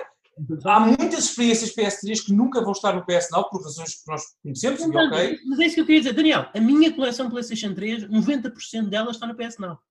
Está bem, Luís, mas a tua. Repara, a, a pura e verdadeira retrocompatibilidade funciona, não é o caso do Now, e não, estamos a comparar, eu percebo isso, mas serve exatamente para isso. Serve para que as pessoas possam continuar a expressar os seus gostos na nova plataforma que adquiriram. O teu catálogo PS3 é potencialmente algo diferente do meu, e certamente diferente, por exemplo, de pessoas cujo género que mais gostam é o género de shooter, o FPS. Quer dizer, Sim, nós temos o PS Now faz uma curadoria e diz, meus amigos, tomem esta fatia do bolo PS3 para experimentarem. Está bem, mas eu gosto é do bolo inteiro, dá-me o bolo. Eu já provei a fatia, agora dá-me mais. Portanto, a retrocompatibilidade, o PS Now nunca substituirá a verdadeira retrocompatibilidade. Agora, é um tónico. Eu fico felicíssimo, como tu anunciaste aqui, eu não sabia, que pode jogar Papatia no PS Now. Agora tragam os restantes 45 títulos essenciais da PS3, ou pelo menos que tenham alguma curiosidade histórica, que não estão lá. Não, mas, mas é o que eu estou a dizer, Daniel. Tens, sim, sim. tens os puppeteers da vida no PlayStation Now e eu acho que isso é, é impressionante. É, é importante, é, é. E é, é, é de louvar. Uh, vais, sim, sim. Ah, eu posso jogar uh, uh, Drakengard 3. Não, olha, não podes. Esse é um jogo que não podes jogar, é verdade mas, uh, mas dá para fazer uma boa dá para jogar dá para jogar toda a série Devil May Cry no PlayStation Now. Dá para jogar toda Resident Evil no PlayStation Now. Podes explorar toda a série Resident Evil? Toda mesmo? Incluindo os, remakes que saíram para PS3 também? Creio o remake do Resident Evil 1 eu creio que o 2 já lá está. Sim podes, podes jogar o remake de Resident Evil 1 Uh, ok, isso é fantástico. Pode jogar o remake de Resident Evil 1, pode jogar o Code Veronica. Não sei se pode jogar o 3, porque é um jogo mais recente, não estará disponível. Pois, não sei. Mas, não, não, não, estava só a falar da PS3, já me ia. Não, os outros Resident que saíram para a PlayStation 3 estão lá. Ótimo, fantástico, isso é muito bom. Incluindo aquela versão de Code Veronica específica da PlayStation 3. Incluindo aqueles rail shooters como Umbrella, Umbrella Chronicles e tudo mais, não é? Sim. Sim, isso é fantástico. Isso é um bom pedaço de história, mas lá está. Eu estava a dizer, é pá, não estão todos, não, não, é, não é um substituto para a retrocompatibilidade. Não, isso já concordamos que não é. Mas, mas, é, um, mas, é, um, mas é mais uma coisa única, uma das poucas coisas únicas que a PlayStation 4 tem, sabe? Nada a dizer, e fico felicíssimo que tu tenhas usufruído desse, dessa funcionalidade. Agora, eu ficarei sempre com aquela espinha na garganta. Eu acho que é só, é, só estou a, a fechar o, o, círculo daquilo que tu disseste inicialmente, que é a Sony, que tinha a obrigação de respeitar um bocadinho mais a sua, o seu legado e um bocadinho mais as pessoas que apoiaram o PS3, que apoiaram, apoiaram o PS2 e gostariam de pelo menos jogar os seus discos, usar os seus discos na PS4. Não foi possível, é pá, não foi possível. Na PS5 também não vai ser, pelo menos jogos PS3 e PS2 dificilmente jogarás. Alguns jogos PS4 sim, é um bom passo, é um bom passo em frente. Uh, eu, por exemplo, já disse, eu tenho 101 jogos físicos para a PS4. Eu aposto que se calhar uns 70 desses são compatíveis na PS5 de acordo com o que o Mark Cerny disse, que são jogos mais, que alguns jogos mais relevantes e tudo mais, portanto uh, fico feliz por isso, espero que seja uma experiência pelo menos nativa, one-to-one, -one, igual à PS4, sem bugs, extra e tudo mais. Uh, mas, mas a Sony não está, não está, temos que dizer isto, a fazer Sony, um trabalho tão bom como a Xbox. A, a Sony nesse, nesse campo, nesse campo. A Sony está mais interessada em, em, respeitar, em usar o seu legado para, no, no, no, para serviços estilo PS Now, que já agora o mesmo que a Nintendo está a fazer, tu só tens acesso aos clássicos Nintendo se tiveres uma subscrição Nintendo Online, não tens nenhum cartucho que possas, Sim.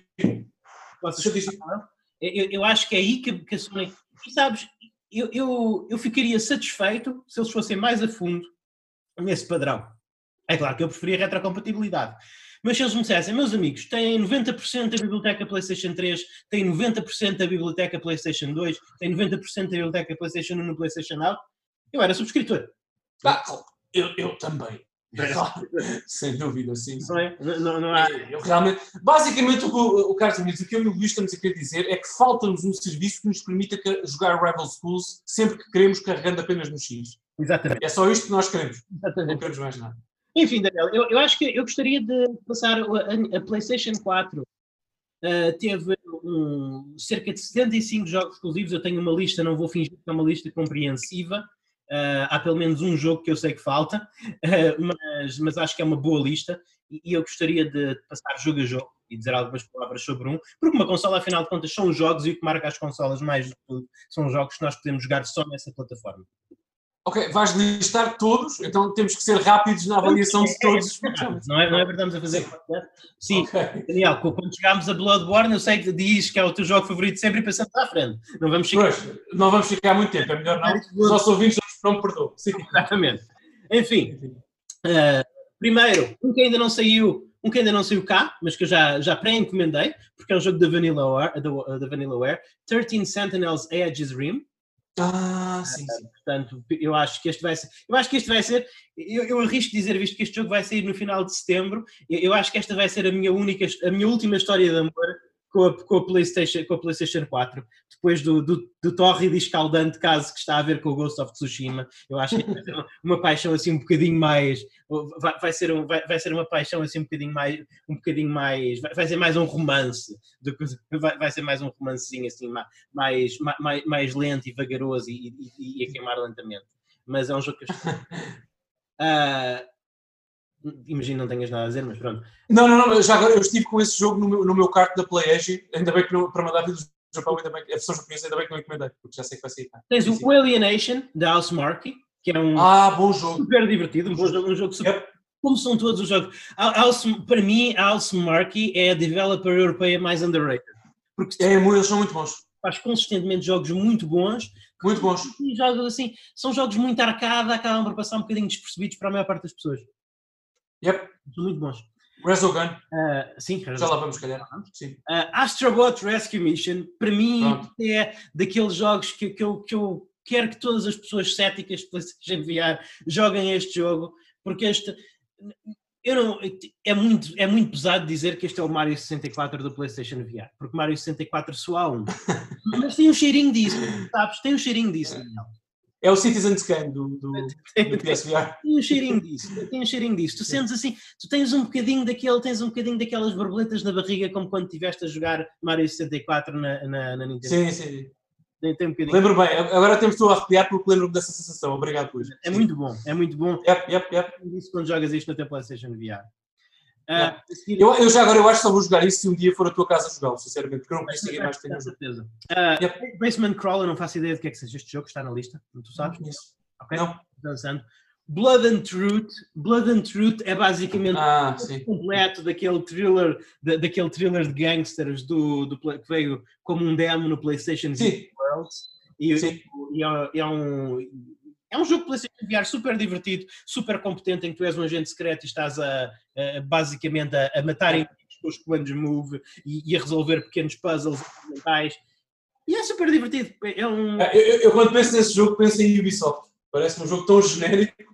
Uh, o título, a capa, as personagens. Mas, mas, mas posso enganar, eu nunca Mas é, é, é, um bocadinho mais. Isto, isto é um jogo da, da Sony London Studio. Portanto, ele, ele visualmente ah, okay. não é o jogo mais demarcante, mas tens aquele, mas tens aquele toque de Getaway, das falas. Sim, sim, sim. sim, sim, sim. Vê-se que é um jogo europeu. Vê-se que, vê que é um, não é assim tão genérico como possa parecer.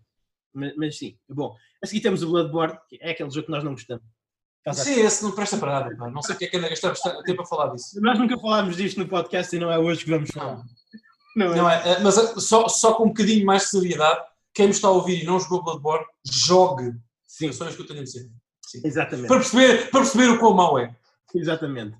Uh, temos Bound, mais uma vez um exclusivo para VR. Repara que já passámos por uns quantos neste exclusivo PlayStation, Daniel. Pois, eh, pois sim, sim, sim. Okay. Bound, um, um jogo super bonito, super diferente, em, que tu jogas como jogas como uma jogas como uma dançarina e, e uh, basicamente a maneira como tu o objetivo deste jogo é tu à medida que tu é tu transitares por cenários é um jogo de plataformas é basicamente é um jogo é um jogo de plataformas na terceira pessoa em que tu usas o VR para, para conseguir realmente debruçar-te e observar e, e encontrar detalhes nos cenários para poderes realmente navegá-los com mais facilidade e a pessoa a, e a dançarina, à medida que navega a dançar através dos cenários, vai-os trazendo à vida. É um jogo super artístico, super bonito que ao contrário da maior parte dos jogos indie artísticos e bonitos, realmente tem jogabilidade. Realmente tens que usar o VR para observar bem os cenários e para encontrar os caminhos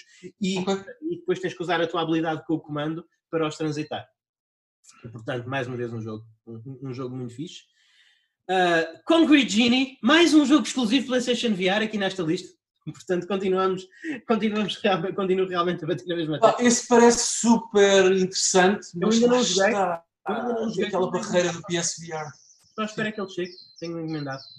Ah, bom. Mas, mas, já, yeah, estou, à espera que, estou à espera que ele chegue e não tive a oportunidade de o jogar. Mas parece super interessante. Yep. Uh, Cyber Danganronpa VR The Class Trial. Of course. Uh, isto, é, uh, um, um, isto é basicamente um tech demo da, da série Danganronpa. Portanto, estou, estou a falar, é, é exclusivo à PlayStation 4, é verdade, mas isto é uma coisa que vocês, é grátis, vocês metem o vosso capacete VR, uh, jogam durante 5 minutos. Portanto, está aqui só, está nesta lista só porque é uma coisa que só existe em PlayStation 4. Days Gone! Days Gone, eu, Days Gone foi muito. Ah. Espera.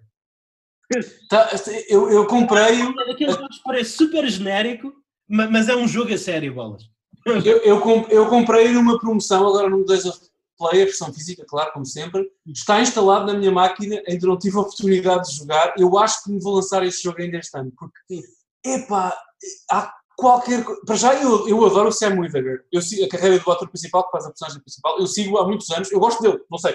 Ele fez o, o Star Wars uh, Force Unleashed, uh, fez algumas séries mais, bom, de nicho que eu gosto, uh, como Become Human.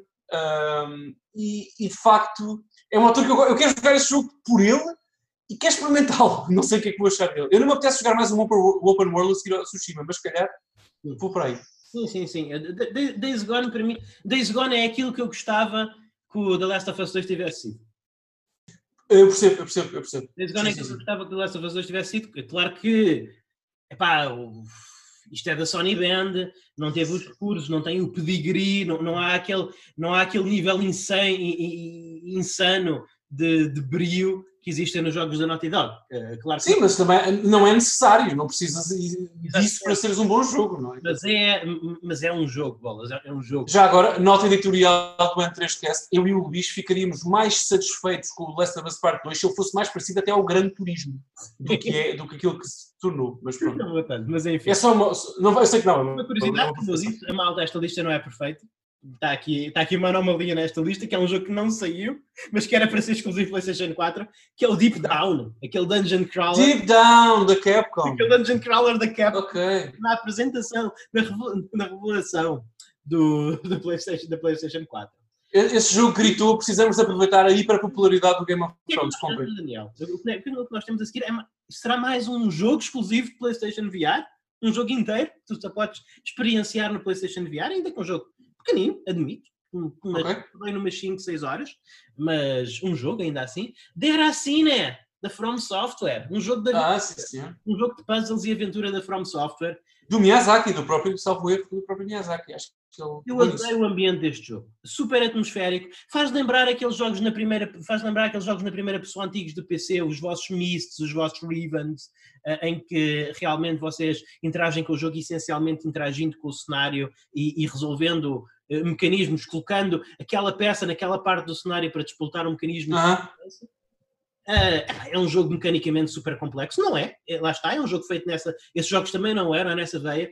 O ambiente é fantástico. Uh, não é um survival horror, mas há coisas neste jogo às vezes que tu descobres e estão assim arrepios, passado assim num, num orfanato, no meio, no, no meio de um, de um, descampado rural.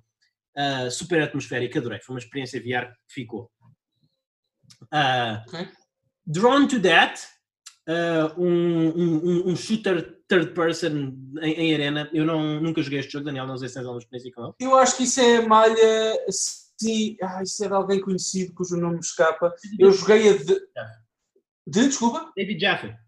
De, ah, exatamente, bem parecia. Uh, eu joguei a beta ou demo, não me lembro, quando saiu na, na, na Store na altura. Artisticamente super interessante, mecanicamente esqueci-o em duas horas. É de facto. O jogo mecanicamente não tem absolutamente nada a dizer, uh, mas artisticamente é interessante. Mas ficou por aí e, consequentemente, um arena shooter que não tenha mecanicamente nada a trazer fica pelo caminho, não é? Okay. Infelizmente foi o que aconteceu. Sim, sim. Dreams, uh, Dreams, eu acho que é possivelmente o jogo que nós vamos fazer menos justiça. Não sei se tu experimentaste, Daniel. Eu nunca joguei Dreams. É pá, eu não, não é a minha malha. Eu sinto-me profundamente aborrecido por qualquer coisa que tenha sido lançada pela Media Mal até o dia de hoje. Portanto, sim, sim, não. Vamos experimentar Dreams Pá, mas eu, mas eu vejo tanta gente a falar do jogo e vejo que o jogo é tão bonito e agora até tem uma. Não sei. Se calhar estou a perder alguma coisa que eu poderia adorar, não sei, Daniel. Sim, é, daquele, é daqueles jogos que eu vou comprar eh, na CX a 10 euros daqui a 2 ou 3 anos e experimentar as centenas, se não milhares de criações que outras pessoas deram ao trabalho de, ter e de fazer uh, no jogo, que é um jogo que podes criar níveis e, e, próprios jogos e tudo mais. Agora, de resto, não tenho. Eu, de facto, a, a Media Molecule deixa-me sempre muito morninho. Uh, não é o meu estúdio não tenho um altar à Media Molecule em casa, mas respeito. Eu conheço gente que adora esse jogo okay. e que adora o que se pode fazer nesse jogo, tal respeito. Nada a dizer. Sim. Uh, falando de jogos de nicho, temos Drive Club a seguir. Drive Club foi um jogo da Evolution Studios, foi lá está um dos jogos que foi apresentado com, juntamente quando a PlayStation 4 foi apresentada. Uh, foi lançada em, foi lançado muito foi lançado em outubro de 2014 portanto bastante depois da, da, da consola ter sido lançada Epá, foi, é aquele jogo que se propunha quase a ser o Gran Turismo que não demorou 10 anos a ser feito, não é? Uh, e eu, eu lembro-me, não é a minha praia, porque eu só gosto de races arcade, mas eu lembro que na altura foi relativamente mal recebido pela crítica, recebo uhum. é assim um bocadinho tépida, mas as pessoas que gostaram do jogo, há uma pequena comunidade de nicho que ainda gosta muito de jogar este jogo.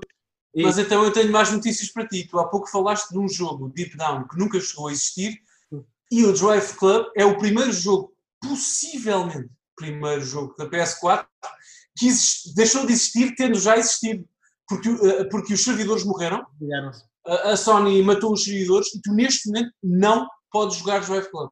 E é assim, final. videogames em 2020. Se tens o disco, tens uma boa base para pousar o teu café enquanto jogas o Social Shooting. Pedimos desculpa, pedimos desculpa. Jogos em 2020. É. Enfim. O jogo foi, foi morto pela Sony. Sim. A seguir temos Erika, um, um, trabalho de ficção interativa baseado em FMV. Uh, Sim. Estou curioso em jogar este jogo. Eu, eu, tenho, eu tenho este jogo porque recebi no PlayStation Now, mas não, não, não, não, não conheço. Pois, eu também ainda não joguei, mas parece muito interessante este jogo. Pá. Gostava de experimentar. Eu, eu acho que só joguei um jogo FMV na minha vida já foi há muito tempo. Portanto, não tenho grandes fãs. E temos o Everybody's Golf, duas encarnações em PlayStation 4, uma standalone. Mina no golf. É, uma, uma standalone e outra de PlayStation VR. E malta, é um jogo de golfe, mas este é, é um jogo de golfe super divertido. Eu, é, é. eu, eu não. Eu, eu, eu, eu, tradicionalmente eu odeio jogos de golfe, mas o Mirano Golf, como tu dizes, Daniel, é tão fixe. É tão fixe, é super É, é super, super casual. Se vocês têm uma PlayStation VR, por favor, comprem a versão PlayStation VR porque vão adorar. Se não têm, comprem a versão normal porque vão adorar na mesma. Já agora, eu tenho a versão PSP do, do Million Golf que me foi oferecido nos escritórios da, da Japan Studio em Tóquio quando os visitei em 2010. Uhum. Um contacto que eu tenho lá foi a primeira coisa que ele fez. Recebeu-me, e a mim e os, e os meus colegas foram comigo e, e ofereceu-me esse jogo para a PSP. e ainda o tenho até hoje. Eu tenho essa parte, a história pessoal com, com a cena. Sim, sim, sim. Como já estávamos há muito tempo sem aquela coisa que não existe, aparentemente, que é um, um jogo a sério carnudo para PlayStation VR exclusivo, agora temos Farpoint, mais um desses jogos não existentes. Uh, é, é, um shooter uh, de ficção, é um shooter de ficção científica uh, com muitos com muitos aliens tipo crab crawlers, tipo aquele, aqueles aliens aqueles extraterrestres típicos dos aliens que se atiram para você. Sim, sim, sim. sim. Uh, com bosses, a cabo com, com pontos fluorescentes fracos. Uh, este jogo é melhor, pode ser jogado com comando, mas é melhor jogado com move, ou ainda melhor com aquele acessório que é uma pistola de plástico para o PlayStation, para o PlayStation VR. E lá está. É um jogo a sério, é um jogo arcada, super arcada, super divertido, com cenários muito bonitos, com, com cenários muito exploram cavernas alienígenas, uh, exploram um, um, um, mundo que parece Marte, mas não é Marte, uh, matam extraterrestres na primeira pessoa. divirtam-se, sejam felizes. É eu não via ninguém tão entusiasmado com a, o facto de pegar numa, numa pistola gigantesca de plástico para jogar um jogo na televisão desde que saiu o Super Scope em 94 para a Super Nintendo. Mas eu tenho Portanto, mas, mas sabes, Daniel, mas este jogo, este jogo, este jogo deu-me aquela experiência. Este jogo sim, sim. experiência que eu já não tinha desde o Time Crisis que é, que é gostaste, Luís, gostaste e divertiste com o jogo, não é? Divertiste com o jogo. Não, não, não tens de justificar, não tens de defender. Imagina Time Crisis em VR. Só que estás a lutar contra extraterrestres em vez de bandidos. E é isto, é este jogo. Super cool. Super cool. Lá está. Mas é tem que dizer isto. É complexo do Time Crisis, porque aqui tu realmente consegues mover-te na primeira pessoa. Não estás, não estás preso aos pontos de cova. Mas mais uma vez, mais um exclusivo PSVR. E atenção, mérito total. Gostaste do jogo, gostaste do jogo, isso é que importa para ti e para mim, como teu amigo. Agora, mais uma vez, ainda assim, como quem está de fora, não jogou o título, quem está de fora, parece-me super, super genérico. Parece-me super genérico o jogo. Tudo, a apresentação, o grafismo, a capa do jogo, a arte, aqui a arte, é tudo super genérico. E até posso jogá-lo e entrar para o top 10 jogos da minha vida. Não é crítica nenhuma. Mas percebes o que eu quero dizer? Há muitos exclusivos para SVR que eu Isso é verdade, mas mesmo assim, tu tens daqueles momentos tipo Skyrim, tipo Ghost of Tsushima, of Tsushima em que tu chegas a um cenário e, e perdes uns segundos só a olhar em volta. Tens isso. Ah, ok. Ok. Sim, não, não. É só a apresentação, não é a mecânica. A mecânica pode promover esses momentos. Não. Isto não é o Akami. Não, não é o Okami, não é o Ghost of Tsushima. Pois, se, se calhar o PSVR precisava de uma coisa assim. Por acaso acho que tem uma que já vamos falar mais à frente, mas pronto, pronto. ok. Enfim, uh, Fat Princess Adventures, eu, eu não joguei, eu gosto bem do conceito, gosto bem da arte de Fat Princess, mas nunca gostei do jogo, nunca, nunca experimentei este, não sei se experimentei. Eu só tenho o original PS3, nunca joguei esse, confesso isso. Ok. Firewall Zero War, este sim é mais um exclusivo PlayStation VR, essa coisa, esse, esse, esse, essa coisa rara. Mas este, é, este, é, este realmente é, é super genérico. Este, isto é Call of Duty uh, PlayStation VR, só que com menos personalidade que Call of Duty, se alguma coisa, se tal coisa fosse possível, tem que é. Sim. Encontramos, encontramos o exemplo puro. Encontramos, encontramos. Uh, mas se queremos personalidade, temos Feast of the North Star Lost Paradise. Que é, senhoras, isso oh, yeah, yeah. um jogo de Yakuza mas com o Ken, do, do Okuto no Ken.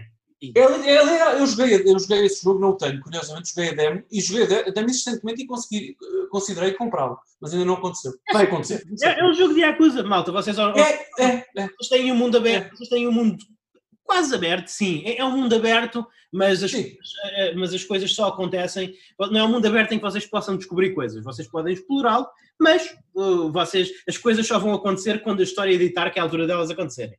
Eu acho que é talvez justo dizer, e diz-me tu que tu também tens mais jogos da série, que talvez sejam mais divertidos dos jogos do Okuto no Ken, até que pelo menos que eu joguei até hoje, melhor que a versão Super Nintendo, melhor que muito. o Ken's Rage, que é o Musu, tu tens, acho eu. Eu, eu não joguei muito. Não? Ok. A minha experiência foi igual à tua. Ah. Ah, ok. Mas é, o que eu, os que eu joguei hiper divertido. E sentes, é um Yakuza com a skin do Okuto no Ken.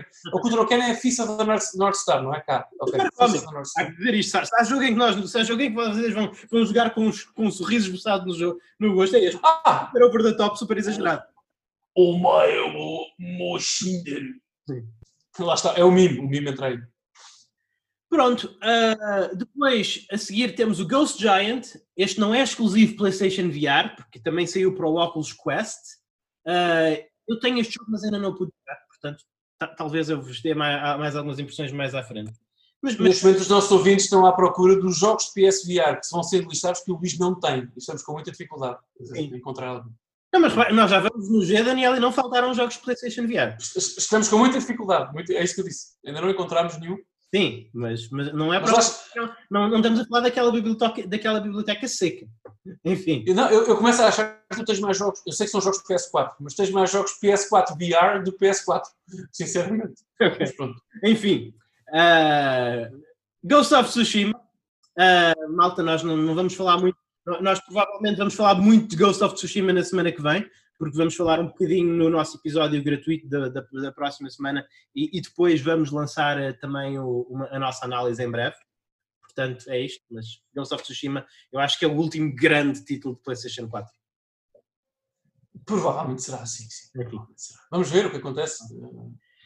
Eu não sei se o remake de Demon Souls vai sair da PS4 também, estou à espera de, de tudo com a Cross Generation, mas em princípio será o Ghost, sim. Diz, diz. A seguir temos God of War, o reboot de 2018. Ah, sim. Temos, temos. Eu não gostei tanto, eu, eu, tenho problemas com este reboot, eu acho que fugiu um bocadinho à pureza daquilo que para mim era God of War, tornou-se um jogo. Sim. É, era, eu gosto, eu, eu, eu, tenho saudades. Sabes, eu tenho saudades em que um jogo pode ser simplesmente um jogo linear de ação, Daniel. Tenho saudades destes, destes tempos. Tenho saudades destes tempos. Eh, eu não achei que. Eu não, eu não acho que as alterações que os elementos RPG e Metroidvania que foram adicionados ao God of War tenham feito dele um jogo melhor. Mas continua a ter. Mas fez um jogo diferente. É, é um jogo diferente. Mas não melhor. Não, não, ok. Continua a ter, mas continua a ter aquela personagem que eu amo, o Kratos, continua a ter um sistema de combate fantástico, continua a ter um, um mundo belíssimo, é, é, é, um dos marcos da consola. Ah, completamente. Eu, por exemplo, há dois ou três meses atrás, já não me lembro, se calhar até mais, acabei mais uma vez o God of War 1 na PS3 e platinei o jogo porque tinha esse objetivo já perdido há muito tempo. Uhum. E lembrei-me de uma coisa, o que aconteceu foi God of War 1, fantástico, God of War 2, se calhar não gosto tanto como o primeiro, mas mais do mesmo e bom. God of War 3, um salto geracional, geracional extraordinário da PS3, PS2 para PS3, gráficos HD, uh, potência técnica quase infinita à, à, época, e é exatamente a mesma coisa. Portanto, é mais um God of War tradicional, com um grafismo aprimorado e tudo mais. God of War 4, se lhe quiserem chamar assim, o soft reboot do God of War, mas é uma sequela da história, epá, tentou fazer alguma coisa diferente. Mudou a setting, viajou para a, para a Noruega mudou fisicamente o Kratos, mudou uh, toda a história que envolve, mudou também a perspectiva da câmara, mudou o combate. Epá, é assim, como fã die hard de, de God of War, tu tens todo o direito, eu acompanho-te aí, a teres ficado desiludido por não teres uma, uma sequência direta, um God of War 4 com as mesmas mecânicas e, uhum. e só com mais capacidade técnica. Podes, tens toda a legitimidade de sentir desiludido por isso. Mas se tu olhares isolada e objetivamente para o God of War da PS4, se calhar é o melhor da série. Porque se tu, se tu não estiveres tão focado naquilo que o jogo deveria ter sido e te deixares levar por aquilo que o jogo é, meu amigo, tens aqui uma história, uma, lá está, uma ligação pai-filho fortíssima, uma narrativa cuidada, personagens secundárias e terciárias, mas secundárias e terciárias, como o Baldur e outros, fortíssimas também, grafismo e arte quase, quase incomparáveis a esta geração, música incrível. Este jogo, eh, para mim, é um essencial do PS4. Uma sensação que eu tive meio jogo. Este é um jogo que foi feito a pensar na sequela, claramente. Sim, uh, tudo bem. Uh, ok. Uh, Faltou. tudo, tudo bem, quer dizer, não, não, eu acho que as nossas duas opiniões podem viver em, é conjunto. Nós, gostamos, nós, gostamos, nós gostamos da personagem do Baldur. Mas tu, tu vais-me dizer que é o Balder, aquela personagem do panteão nórdico que tem estas medidas? Não, mas, uh, mas há uma, um, bom, um bom, desculpem o, o, recurso ao anglicismo aqui, há um bom world building neste God of War. Porque sempre que eu luto no jogo, não quero fazer spoilers, contra o Balder, eu sinto a presença de, de, eh, de Odin e essa presença é muito sentida também por algumas nuances mecânicas, não posso entrar em spoilers para quem ainda não jogou, como tu sabes, Uh, e eu sinto a presença dos, dos, deuses naquele mundo, sempre, em todos, os passos do meu caminho. Uh, é como, uh, pensa assim, é como o Liquid Snake no, no, primeiro Metal Gear, mesmo quando ele não está no ecrã, tu estás a pensar nele, porque a presença dele é, é muito forte. Não é que todos os, to, todos os deuses que tu confrontas, tu acabaste, tu, tu acabaste o God of War 1 a lutar contra Marte, a lutar contra o titular deus da guerra é. O, o God, no God of War re, Reboot, todo, tu, tu, tu, lutas basicamente contra a track B do Panteão Norte. Mas tu, peço desculpa, mas tu vais-me dizer que este God of War é não tem, não tem escala. Meu Deus do céu, este God of War basicamente oh, oh, este God of War tem batalhas cinemáticas do Dragon Ball Z. Quer dizer, tu dás números ao Baldur que o enviam. God of War 2 é. é muito mais épico. Sim, é, esta também é uma história mais intimista, mais contida. Tecnicamente, não, não, é, não é tão claro que não. Estamos a falar de jogos Play, PlayStation 2 PlayStation 3, mas são muito mais épicos. Bolas. Ah, isso é outra coisa. Épicos é diferente. A escala visual do God of War da PS4 é uma coisa em que tu dás literalmente um murro ao Baldur que faz com que a personagem atravesse montanhas, parta montanhas. Não só a câmara não te larga, não há, não há cortes, como tu vais em tempo real com o motor do jogo ter com ele ao outro lado da montanha com tudo destruído à tua volta. Quer dizer, é uma, é uma experiência. Eu acho que só o Azuras Wrath teve, me fez sentir algo semelhante aqui e ali, porque sinceramente, repara, nada a ver com a epicidade. Isso é outra coisa. Agora, escala, escala tem, minha opinião. Mas, portanto, para mim, minha opinião pessoal, este é o essencial. PS4. Este é, este tem mesmo que estar. Este é um system seller da PS4. Minha opinião. Recomendado. Recomendado. Ok, ok. Gran Turismo Sport não é a minha praia, não é a tua praia, Daniel. Vamos. vamos... Eu, eu, eu tenho o jogo e diverti-me com ele, mas não é a minha praia, sim. Pronto. Vamos, vamos dizer para, quem, para os fãs de Gran Turismo, para os fãs de simuladores automóveis, pronto, até um Gran Turismo PlayStation 4, vamos avançar. O jogo é lindíssimo já agora. Sim, sim. Ainda estamos à espera de Grand Blue Fantasy Relink, uh, portanto, talvez seja um jogo interessante, não sei, mas vamos passar à frente.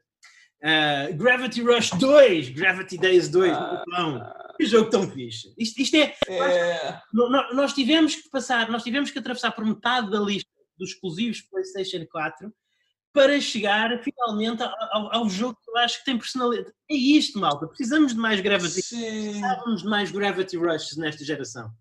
Mas vou dizer-te uma coisa que podes não acreditar. Uh, eu comecei a jogar este jogo pouco antes de começarmos a gravar estes novos episódios do Adventures É muito curioso e podes não acreditar em mim, Luís, mas eu adorei o primeiro Gravity Rush, é dos meus jogos, é o meu jogo favorito da PS Vita, não é dos, é o meu jogo favorito da PS Vita. Platinei na PS4 a versão remaster, eu adoro, adoro tudo no primeiro Gravity Rush. Comprei o 2 no início deste ano, fui jogá-lo e, ah, ok, é exatamente mais do mesmo, só com um open world, numa escala maior. É exatamente o primeiro jogo. E fiquei, hum, ok, ok, estou-me a divertir, mas eu esperava, lá está, acabámos de falar no God of War, esperava alguma coisa nova e há quase nada. E depois tive um problema também que eu não gostei muito das personagens secundárias do 2, comparativamente com o primeiro, nem do mundo. Uh, mas tive algo. Esse jogo está. Há um, chegará o dia em que Daniel Costa pegará nesse jogo e fará convidar a Luz Magalhães a fazer um Transcast Premium para falarmos sobre ele. Ah, Ainda não chegou esse dia, mas Talvez. Ainda bem que está no catálogo da PS4, precisamos desses jogos, como é evidente, pelo menos isso. Avançando, uh, Hakoniwa Company Works é um jogo que eu, não, que eu só conheço porque sou fã de Nipponishi e sigo o trabalho deles, mas foi um tactical RPG de estratégia que só foi lançado no Japão. Lá está, o primeiro exclusivo japonês que nós encontramos nesta lista. Se fosse termos a falar de PlayStation 3, já tínhamos encontrado 40. Uh, ou mais, ou mais. Portanto, diz-me tu, Daniel, se tens algum conhecimento deste jogo ou não? Epá, lá está, mais um dos jogos que vive escondido no, no meu carrinho da PlayStation. Eu, eu, eu, não tenho comprado muitos jogos japoneses para a PS4, versões japonesas, aliás. Epá, não sei, eu já vi jogabilidade disto, pareceu-me interessante, mas há tanta coisa para comprar antes disso, não é? Okay. E para colecionar, uh, não sei. É, é, certo que um dia vou ser dono desse jogo, só não sei quando, talvez não, não para já. Pronto já tivemos mais exclusivos de PlayStation VR do que exclusivos japoneses. Uh, Hardware Rivals é, é, um jogo que para mim é completamente aborrecido. É um jogo do ah. Entertainment Connected Content Group. É, basicamente é um, é um, jogo de carros.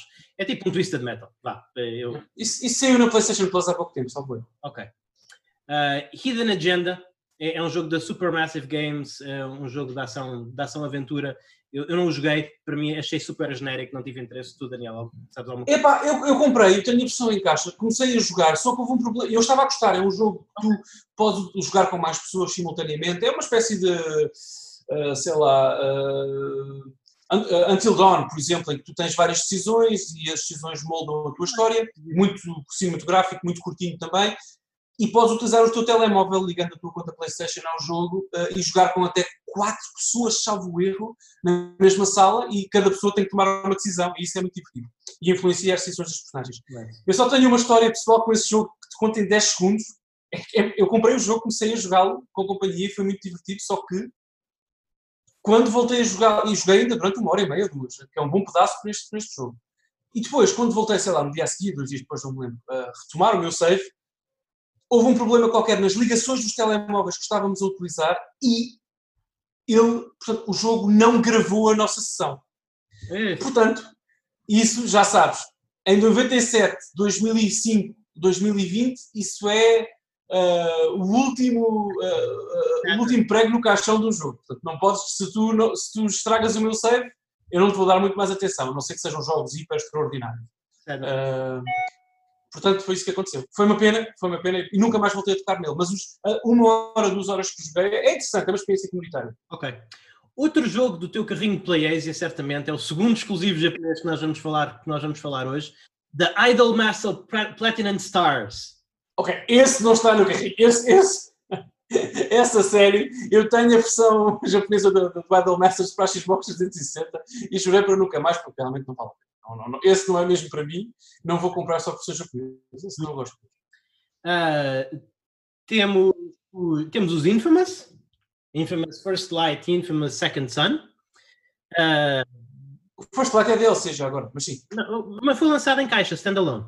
Não... Sim, sim, sim, é standalone. É, é, é como o Left. É, sim, sim, é standalone. Sim, mas, mas também podes comprá-lo como DLC podes, associado ao, Mas foi lançado em caixa standalone, é uma Certo, certo, certo, certo. Foi, foi, foi. contida e tal, de, dentro do mesmo universo. Epá, eu, eu gosto dos jogos da Sucker Punch, fazem jogos bons, fazem jogos divertidos, fazem bons jogos. Muito divertidos eu, eu gostei. Acho que foi o primeiro jogo da PlayStation 4 que eu senti que foi uma, realmente uma, uma experiência carnuda, uma experiência interessante, uma experiência divertida. Uh, saiu uns 5 meses depois do lançamento da consola e, e, foi aquele jogo que me, fez, que me fez perceber: ah, sim, foi para isto que eu comprei uma PlayStation 4. Eu acho que, curiosamente, uma nota, lá está, mais pessoal, eu acho que o Infamous Second foi, terá sido o primeiro jogo PS4 que eu joguei. Uhum. Ok? Eu não quero estar a mentir, mas eu tenho memória disso numa, numa FNAC em Paris, porque eu estava lá de férias na altura. Eles tinham lá um quiosquezinho com o jogo. Mas posso estar enganado, porque eu comprei a PS4 em 2014, não em 2013, quando ela saiu. Mas posso estar enganado. Não sei se houve outra oportunidade, mas eu penso que terá sido o primeiro que eu joguei. Enfim, não importa. Uh, esse jogo, para mim, eu gostei muito desse jogo. Gostei muito desse jogo, muito mais do que estava à espera. Lá está, os jogos da Sucker Punch esta geração surpreenderam muito. Uh, joguei o First Light também, mas este é muito, o Second Son é muito mais interessante. Este jogo para mim só tem um problema na minha memória e se calhar na memória coletiva dos jogadores e das pessoas que o experimentaram, que é no que diz respeito a jogos desta geração muito bonitos, de open world, em que exploramos uma cidade norte-americana cheia de luzes e coisas a acontecerem, ficou claramente para trás de outro exclusivo que já vai aparecer na tua lista uh, mais a seguir. Porque hoje, hoje, hoje não falamos muito do Infamous por culpa do Spider-Man. Uh, porque realmente é, é, exatamente o mesmo género de jogo, uh, num cenário hiper semelhante, com super-heróis também, basicamente, e o Spider-Man engoliu a luz que o, que o, que o Infamous tinha. Sim. Uh, mas é um jogo que tem muitas boas memórias. Mas o Spider-Man também teve mais 4 anos de experiência com a PlayStation em cima. Não há nada a dizer sobre isso. Nada a dizer. Estamos a falar de um Só estou a dizer que sim, que é uma thing, é uma coisa. Sim, sim. Pronto. Uh, The Impatient, The Impatient também é mais um exclusivo PlayStation VR. Este eu não acho. Sim. Não, não, não sei se recomendo muito. É, é, se vocês precisarem mesmo de mais um jogo de survival horror na vossa vida, de mais uns sustozinhos, eu, eu diria que vocês devem jogar Resident Evil 7 outra vez, mas se, se, não vos apetece mesmo jogar Resident Evil 7 outra vez, isto é tipo uma, uma pastilha elástica que é do, do, prato, do prato completo, da refeição completa que é a 7. É funcional, é funcional, mas não, não, é este, não está no meu, não, não está no meu top de experiências VR, da. Também podem, se quiserem, alternativa, tirar os óculos da cara, olharem para o belíssimo dia de sol que têm à frente e ir jogar um bom jogo de terror dos muitos que a PS4 tem. Só uma sugestão alternativa. Mas não é a mesma coisa. Não, não, Enfim, claro. Uh, Iron Man VR acabou de sair e eu ainda não pude experimentar, mas estou entusiasmado. Eu não estava entusiasmado, mas tinha ouvido dizer coisas boas, portanto, quem sabe, talvez seja um, um jogo bom. Compraste em caixa? Compraste em caixa? Não, eu comprei. Ele acabou de sair e eu não, não comprei. Ah, não, pensei que tinhas encomendado já. Não, não, não, não, não, não acho que. Uh, eu, eu tendo a, tendo a, evitar comprar jogos antes, antes que eles estejam em desconto. Mas este não estava na minha wishlist e agora está, depois das coisas que eu okay. Uh, Judgment, um spin-off de Yakuza. Ah. Um spin-off de Yakuza. Eu, é outro daqueles casos em que eu não joguei este jogo, eu ainda não joguei este jogo, estou à espera que ele baixe um bocadinho de preço para comprar, mas eu, eu, acho, eu acho que sei que eu vou gostar deste jogo e acho que sei exatamente do que este jogo trata, não é? É mais um jogo Yakuza. Uma curiosidade de história sobre esse jogo, um dos antagonistas do jogo, um dos atores que dá voz a, a um dos antagonistas principais do jogo, foi preso no Japão pouco tempo depois da, do jogo ser lançado lá e, e, cá também. Aliás, acho que foi pouco tempo depois do jogo ser lançado cá, que saiu um ano antes no Japão. Foi preso uh, por acusações de tráfico de droga ou consumo de droga, não me lembro sinceramente. Uh, também é o mesmo jogo, uh, ator que dá a voz à personagem Olaf do Kingdom, do, do, do da Disney, portanto, ajuda Luís do Frozen, e consequentemente no Kingdom Hearts 3 também, e por isso, por essa razão, o Judgment e o Kingdom Hearts 3 foram retirados das lojas japonesas, atenção, tanto digital como fisicamente, okay. e substituídos por novas edições que têm um ator que substitui esse que foi eh, acusado ah. desse, desse, crime. Já agora, consumir no Japão, na cultura japonesa, ah. seres apanhado a consumir drogas ou matares uma pessoa é mais ou menos a mesma coisa aos olhos da sociedade. Não na penalização legal, mas aos olhos da sociedade é igual. É uma coisa não, não, não, não, não, não. Uh, e portanto há essa. Eu sempre penso nesse jogo, penso nesta história, desculpa. Não sei se é interessante para os nossos ouvintes, mas não, não, é, é, uma curiosidade. É, é, interessante, é uma coisa interessante. E, e, e, dizer, e o jogo tem de ser retirado das prateleiras, mesmo sendo um jogo sobre crime. Sim, esse e o Kingdom Hearts 3 foram retirados e das, das, da loja digital japonesa também. Tonalmente, tonalmente eu percebo o problema que isso há em, no Kingdom Hearts. Agora, isto é, é um jogo em que ele fazia o papel de um criminoso. Sim, mas, mas, mas isso é, lá está, é literal, eu garanto isto, do ponto de vista social, não penal, é a mesma coisa como seres acusado de homicídio. É pá, se a voz do Arthur do Red Dead Redemption fosse preso por assassinar alguém, eu não sei se a Rockstar, provavelmente se calhar ainda não, não sei, mas não, não sei se a Rockstar não, não pelo menos tinha uma reunião de emergência para pensar nisso. Não sei se não pensavam nisso. Se calhar não, se calhar não, se calhar, se calhar não. O, o primeiro, o exclusivo de lançamento, Killzone Shadowfall. Killzone. é, é, o único, é dos poucos jogos exclusivos PS4, não PSVR, que eu não tenho. Yeah. Uh... Porque realmente não, não, não tenho interesse na série, confesso isso. Eu gosto da série Killzone. Eu sabe, tu sabes que shooters, eu gosto mais de shooters do que tu, Daniel. Acho que isto é fácil de. A, a, a, a, série Killzone nunca foi um. nunca chegou ao nível da série Halo por mim, não é a mesma coisa. Não, não mas sempre foi uma série que eu sempre gostei. Eu, eu nunca, nunca joguei um jogo Killzone que eu não gostasse. É o que eu posso dizer. É o que eu posso dizer. Yeah. Mas Luís, Luís, Killzone 3 a 120 frames por segundo, com incríveis gráficos que nunca foram possíveis de alcançar uh, e, e, que nunca se compararam àquele trailer uh, inacreditável que vimos na 3 há uns anos. Não, amor de Deus. compararam, mas foi, mas foi bom. Eu diverti-me a jogar aquilo e achei que, achei que visualmente uh, visualmente eu fiquei satisfeito com aquele Zone 3. Só isso importa? Aquele trailer não, mas não foi igual, não foi igual. Eu acho que aquele trailer foi mais representativo. Estou a escolher bem a minha palavra. Acho que aquele trailer foi mais representativo da experiência final do que as pessoas querem admitir. Não foi igual, mas acho que foi representativo. Eu só te digo que se, se essa situação se passasse em 2020, é bem capaz de mandar um estúdio abaixo sinceramente, de apagar um estúdio da história. Porque isso já, hoje em dia já é impossível, já não se faz mesmo. Yeah. Vê o caso do Halo Infinite. Temos o, não temos um jogo 4K puro, mas temos o crack e temos novos memes. Uh, e temos memes incríveis porque eles preferiram não, não arriscar e mostrarem realmente aquilo que têm. Já não há uh, espaço. Realmente. Diz A seguir temos os NEC. Uh, eu não, não, não tenho NECs. Não tenho NECs. Nem experimentei. Tenho NECs. Uh, Houve, o primeiro NEC é surpreendentemente difícil para um jogo familiar, e se calhar vou arriscar dizer aqui, eh, cujo marketing se focou nas crianças e no público mais infantil, e bem, eh, é um jogo hiper difícil, é um jogo difícil de jogar, eh, não só pela complexidade mecânica que, te, que até tem aqui e ali, mas mesmo os adversários tiram-te muita vida, é, muito difícil, é difícil em algumas partes, eu fiquei surpreendido. Uhum. Agora, o jogo foi desenhado uh, pelo Mark Cerny, que também desenhou a plataforma, portanto, tu notas, por exemplo, na utilização gráfica das partículas e de algumas coisas que vês no ecrã, os truques de magia que só uma pessoa que criou o hardware podia aproveitar no início de vida da consola, mas é só isso. Como jogo de plataformas é uma experiência, é muito Prozac, sabes? É uma experiência muito vápida e desinteressante e desaparece. Portanto, não. Eu, eu nem acredito, eu nem sei como é que saiu o, o, o NEC 2, provavelmente porque o primeiro vendeu bem, uh, mas como experiência, se nunca jogaste NEC, se um dia pegares nele só por curiosidade, força, mas não estás. A tua vida vai ser igual à vida que tens agora, com ou sem NEC. Pronto. E, e certamente será poder-se-á dizer o mesmo de Knowledge is Power, que basicamente é o buzz para a PlayStation 4. Já agora, só sobre o NEC, só uma coisa, peço imensa desculpa, só uma coisa muito rápida sobre o NEC. Eu, na altura, quando joguei, a primeira vez, lembro-me de pensar, eu joguei pela primeira vez numa Madrid Games Week, é curioso, no fim de 2013, se não me falhar a memória. Uh, foi.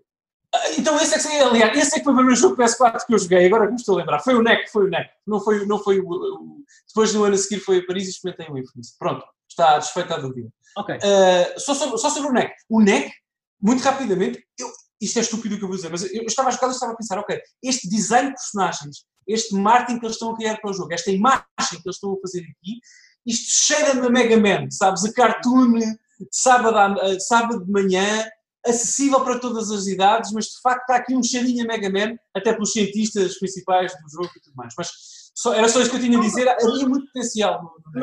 Eu acho que nós, nesta geração faltou-nos muito isso, faltou-nos muito necks. Nós nesta geração precisávamos mais necks. Agora, sim, yep. fossem um bocadinho mais mecanicamente interessantes do que o NEC. é, é que é, tivemos a Super Mario Odyssey, portanto temos que estar calados e agradecer a Deus nosso time. A.K.A. Nintendo. Sim, sim. Exatamente. Knowledge is power é basicamente o buzz. É, é, é basicamente o É o buzz, é, é, é mais um. É mais... Já, já, já tinha saído uma versão da PS3 também. Exatamente. É, é, é, mais um buzz, nada a dizer. Acredito que haja gostos de jogos, mas não sou eu. Uh, temos o, o terceiro exclusivo japonês. Uh, Kyohei Toshi, Kyohei Toshi, uh, que é basicamente um, um sucessor espiritual da série Disaster Report. Uh, Exatamente. Eu só. Eu nunca joguei este jogo, nunca experimentei este jogo, só vi assim coisas em paralelo porque tenho algum interesse nos Disasters Report. Diz tu, Daniel, se me tens alguma coisa a dizer. Não, eu tenho todos os exclusivos japoneses da PS4 Track no meu, no, na minha wishlist da PlayStation e em todo ah. lado. Lá está. O problema é que nesses jogos é que até no Japão acabam por ter pouca tiragem e depois são carotes para nós, para importarmos. Portanto, não os joguei Uh, epá, mas sim, houve. Uh, ao contrário da geração PS3, os exclusivos japoneses da PS4 não saíram no Ocidente, muitos deles, lá está, por isso são exclusivos japoneses, porque também não têm assim tanta qualidade quanto isso, porque até coisas como o 13 Sentinel estão a sair.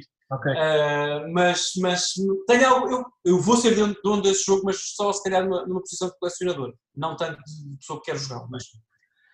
The Last Guardian, finalmente, o jogo ah. sabe? este jogo que nós estávamos, tivemos toda a vida yeah. à espera dele, ele finalmente yeah, yeah, E o Daniel está a fazer uns barulhos um bocadinho de repulsa, mas eu gostei bem deste Não, não, não, não, não, não, não, não, não, não, não.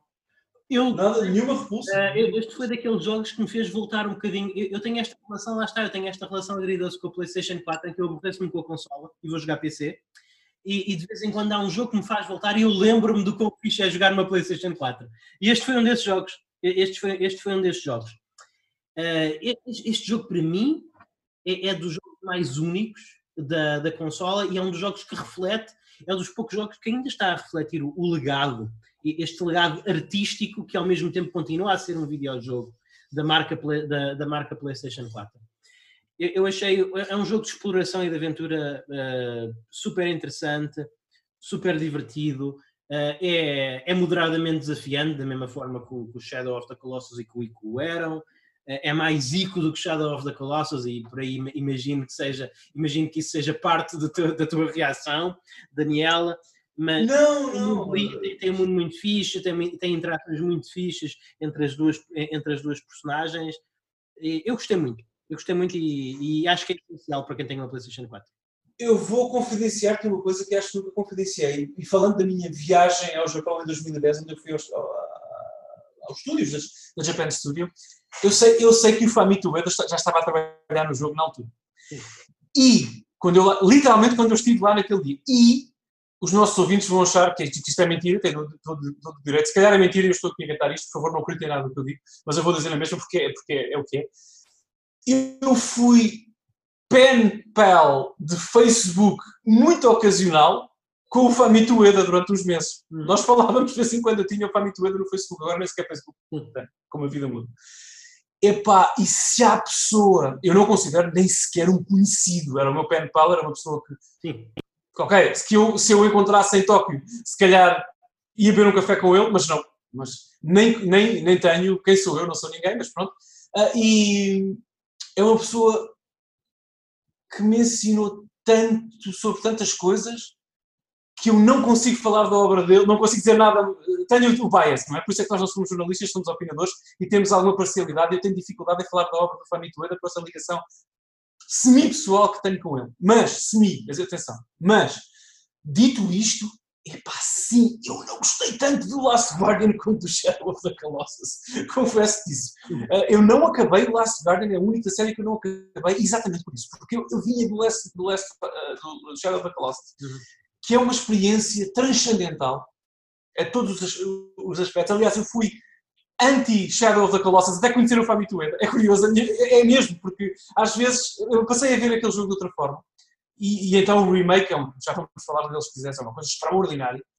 Uh, e pronto, uh, de facto, eu desiludiu-me um bocadinho o Last, Last, Last Guardian. Não era um jogo que eu esperava depois do, do Shadow of the Colossus. Pegando na conversa que tivemos há pouco sobre o God of War, se eu olhar para o Last Guardian em isolamento, uma coisa que, uma obra que existe no mundo, não ligada a nada, então aí eu aprecio mais. Uhum. Mas não sei, acho que não é tão grandioso, tão épico, usando palavras do Luís Magalhães, como uhum. o Shadow of the Colossus. Mas nada a dizer, ainda bem que existe esse jogo. Sim.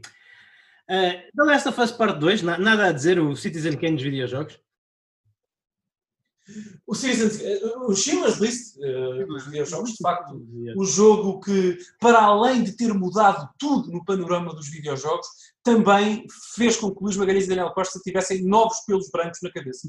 Uh, e mais veias a latejar na testa de tanta raiva. Portanto, é, não, uh, vejam, não, bateu, não bateu. Vejam o nosso podcast, o podcast anterior para subscritores. Vocês estão a ouvir isto, são subscritores, portanto também têm acesso aos nossos dois podcasts sobre The Last of Us Part 2, portanto tem muito material aí. Uh, Matterfall é o único jogo da Housemarque que eu não joguei. Tu jogaste, Daniel? Eu, te, eu tenho isso sim na PS Store, uh, mas não me lembro. Ok.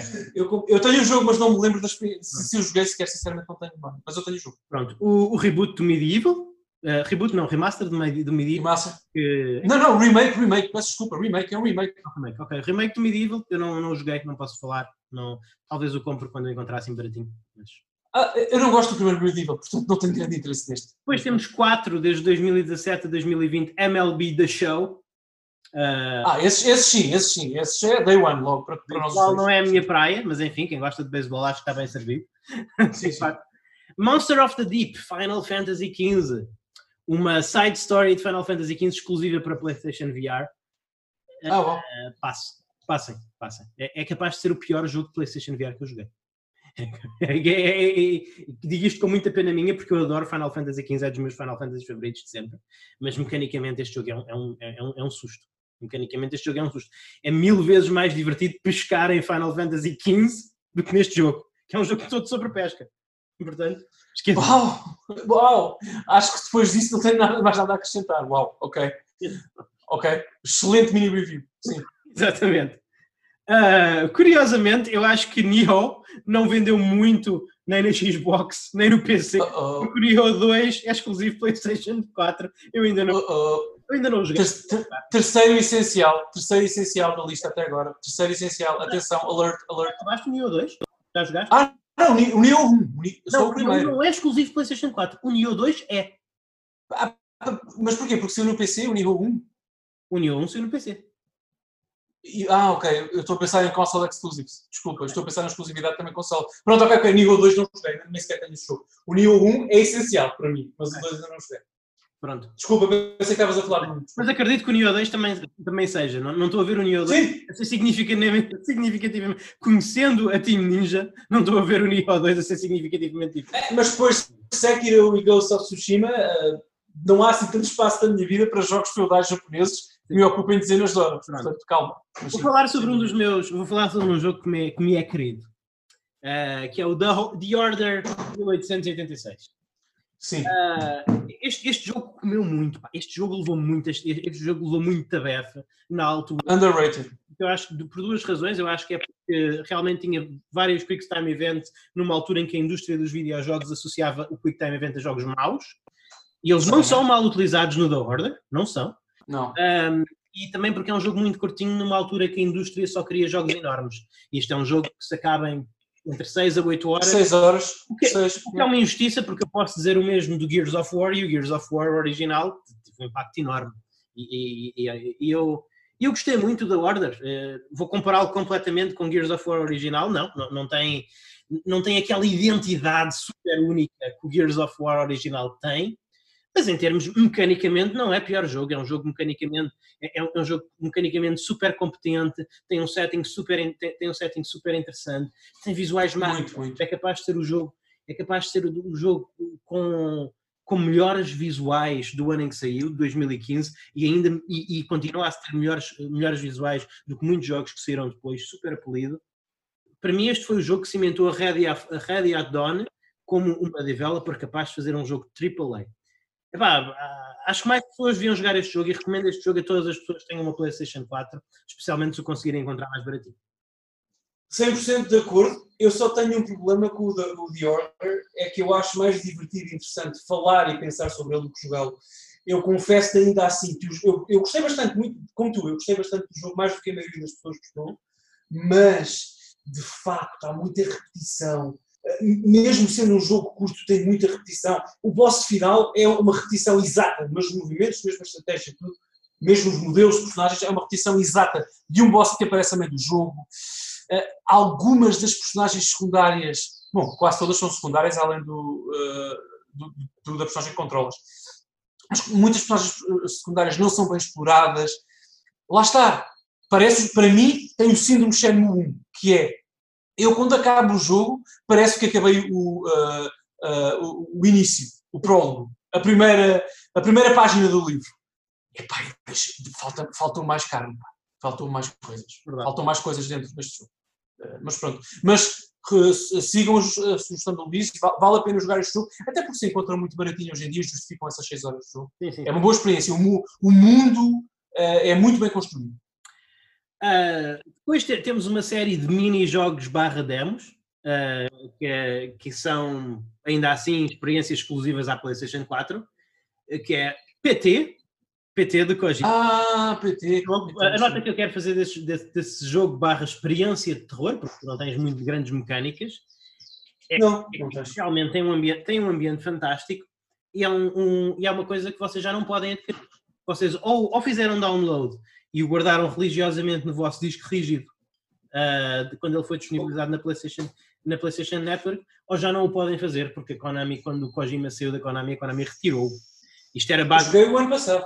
Mantém-se na minha PS4, nunca de lá sairá, até que ela deu ver. Também, igualmente, igualmente. Isto era basicamente, isto era o protótipo de Silent Hill pelo Kojima. Era. Silent Hills, Hills. Era, era uma sequela espiritual. Pronto. É uma experiência já agora interessantíssima. É um walking simulator, mas tem momentos geniais de design. Pronto. Temos o, o The Playroom, uh, um, um, um, um, jogo casual para os.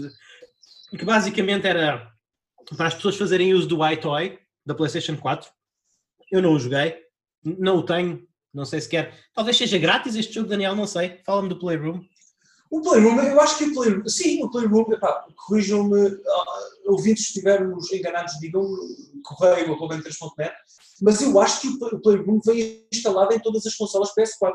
Uh, e depois tu interages com, com, o programa, com o jogo, com os acessórios que tiveres. Portanto, era uma espécie de tech demo uh, com alguns mini-jogos para a PS4. Sim. Ok. Boa. Basicamente. Então, Uh, temos o PlayStation VR World, que é. Já falámos, sim. Sim. Uh, já, tu, tu há pouco já referiste, desculpa, desculpa. Sim, sim. Podes falar à vontade. Só, já, não, é, é, é, assim. O, o, problema deste jogo, o, o, problema deste. Este, porque PlayStation não é um jogo. Isto é um, um, um, um CD com vários mini-jogos. Eu digo mini-jogos, não digo demos, porque realmente são experiências inteiras, autocontidas, que ainda assim são muito pequeninas. São muito pequeninas. Uh, e, e, de qualidade muito variável. Portanto, há, há, um jogo que é um jogo de skateboarding que é praticamente injogável, e depois há um, há um, há um jogo que é um jogo de exploração assim em ambientes tipo Metroid Prime na primeira pessoa, que é super que é super bem que é super bem constituído e é uma experiência de, é uma experiência de duas horas super interessante e, e completa e completa. Portanto, é muito variável a qualidade. Depois tens depois também tens os seus walking simulators, depois tens uma espécie de breakout jogado na primeira pessoa, portanto há aqui muita variabilidade. Uh, eu, este, este, é inevitavelmente o primeiro disco que vai para a minha consola quando eu quero introduzir alguém às maravilhas do VR. porque são jogos muito fixes, introdutórios, até para pessoas que não estão muito habituadas a jogar videojogos. Uh, há aqui jogos muito fixes, jogos muito divertidos. Uh, lá está, tem todo um largo espectro. Tem jogos com muita. Com, sempre simples, mas com mecânicas a sério, não é? Uh, sempre simples, mas com mecânicas a sério. E temos o Walking Simulator, porque há, aqui um, um, espectro muito bom. O, único problema deste jogo para mim foi porque ele foi, ele, deste, é que isto foi lançado a full price. Isto devia ter sido 30 paus no máximo. Mas uma pergunta, Luís, pergunta mesmo sincera, eu não, eu não tenho resposta. Tu consideras esses mini-jogos jogos ou tech demos? Tu parecem quase tech demos, coisas não, para testares o hardware. Há, há um que se poderá dizer isso, que é o, aquele em que tu basicamente estás numa jaula e estás a fazer uma visita a um oceano, e isso sim, é um sim, mas outros são jogos. São jogos, tens, okay. tens níveis, tens pontuações, uh, tens, tens mecânicas que tens de conhecer, etc. Ok, cool. São jogos pequenos, sim. Tu acabas, se jogares todos os jogos, se jogares todos os jogos aqui, se jogares todos os jogos aqui até ao fim, tu tens aqui umas 6 ou 8 horas de entretenimento. Ok, uau. Wow. jogos pequeninos, mas são jogos. Ok. Um, Ratchet Clank, o reboot. Pois é, este é outro daqueles jogos que é super. E, e, lá está, este é outro daqueles jogos que grita, quando, quando, saiu em 2016, portanto não há assim há tanto tempo, mas realmente gritava: amigos, isto é que são os visuais de um jogo de nova geração. Parece um filme da Pixar. Este foi o jogo que cumpriu essa promessa. Parece um filme de Ratchet Clank na PlayStation 4, parece um filme da Pixar. E como... Finalmente. Anos e anos após essa promessa ser feita, sim. E como é um, e como é um jogo da Insomniac, é um jogo super divertido e super competente. Yeah. É dos, eu uh, acabei, gostei muito. Só, pronto, há uma coisa que não me bateu muito que foi o humor, por alguma razão. Eu quase nunca me ri quando o jogo queria que eu me risse. Fora isso, acho que é um jogo que daqui a dois, três anos eu vou querer jogar com o meu filhote também. Acho que é um jogo de família muito descomplexado, muito divertido, muito simples. Lindo, lindo, lindo, lindo de morrer. Portanto, uh, uma recomendação também, da minha parte. Sim. Uh, Riggs Mechanized Combat League, um jogo de multiplayer online PlayStation VR. Daniel, diz-me diz que a Sony não tem tomates. Tem, até porque me pôs a mim a traduzir esse jogo, porque eu fiz algumas traduções para esse jogo e nunca o joguei, uh, que é uma coisa extraordinária. Sim. Uh, atenção, a minha participação foi muito, muito ah. ligeira, não fui nem sequer o tradutor principal nem nada disso, mas fiz algumas traduções e pronto. E pronto. É foi, é, não é, the more you know. Não é o meu jogo. Eu, eu, jogar, se eu vou jogar online, vou estar a jogar Destiny, não, não é o meu jogo. Sim, mas, sim. É, mas é um jogo competitivo carnudo e com boas mecânicas. É, é... Não, não, isto teve uma boa. As pessoas gostaram disto na altura, atenção. Quando isto chegou, bateu. Até. Mais uma, lá está, mais uma aposta no VR que a Sony é que fez. E, e, tem uma boa comunidade e é. é pá, tem, tem, tem, tem, tem. Lá está. É, isso tem, isso precisamos da Sony e da PlayStation para ter estas coisas. Totalmente de acordo. Hum. Epá, por aí, pelo amor de Deus, aplaudo, aplaudo aqui. Sim. Sakura Wars Uh, o, o... Já agora, Luís, deixa-me só dizer uma coisa. Eu há pouco, só muito curiosamente, só, só, muito rapidamente, aliás, atenção, eu não tenho nenhuma ligação profissional à Sony, como é evidente. Eu às vezes faço algumas traduções para alguns jogos, para empresas que trabalham diretamente com a, com a marca e depois acabam por chegar à minha quilo de trabalho, mas eu não tenho ligação nenhuma profissional com a Sony, portanto, não tenho nada a ganhar se, se, naquilo que digo ou deixo dizer sobre a Sony aqui no nosso programa, só para esclarecer. Desculpe. Ok. O, o disclaimer está feito. Sakura, tá Wars, tá Sakura Wars, o meu disclaimer é que eu amo e compro tudo que seja publicado pela SEGA. Portanto, esse é o meu disclaimer. Uh, Sakura Wars tenho, uh, uh, por acaso comprei recentemente em promoção, ainda estou à espera para o jogar. Sei que é um jogo um bocadinho divisivo porque muda muito o, o estilo da série, muda muito, já não é um já não é um tactical RPG, agora é um jogo mais voltado para a ação. isso para mim não é necessariamente mau, mas não, não posso falar muito acerca disso. Mas fico contente que a SEGA ainda esteja num, numa lista parca de exclusivos da PlayStation 4, 75 exclusivos, nós já vimos três jogos da SEGA, portanto, isso, isso é que é um bocadinho de operação. Yeah, eu falei há pouco do meu carrinho da Play, esse jogo está no meu carrinho da Base, daquela loja inglesa, há muito tempo, ainda não tive coragem de o comprar. Agora, eu só não gosto das, dos, dos, da naming convention desse, desse jogo hoje em dia. Sinceramente, eu acho que chamar esse jogo Sakura Wars devia ter o nome que tem no Japão, que é Shin Sakura Tyson, portanto, New Sakura Wars, ou qualquer coisa desse género, porque Sakura Wars é um jogo que existe, pessoal. Já existiu no passado.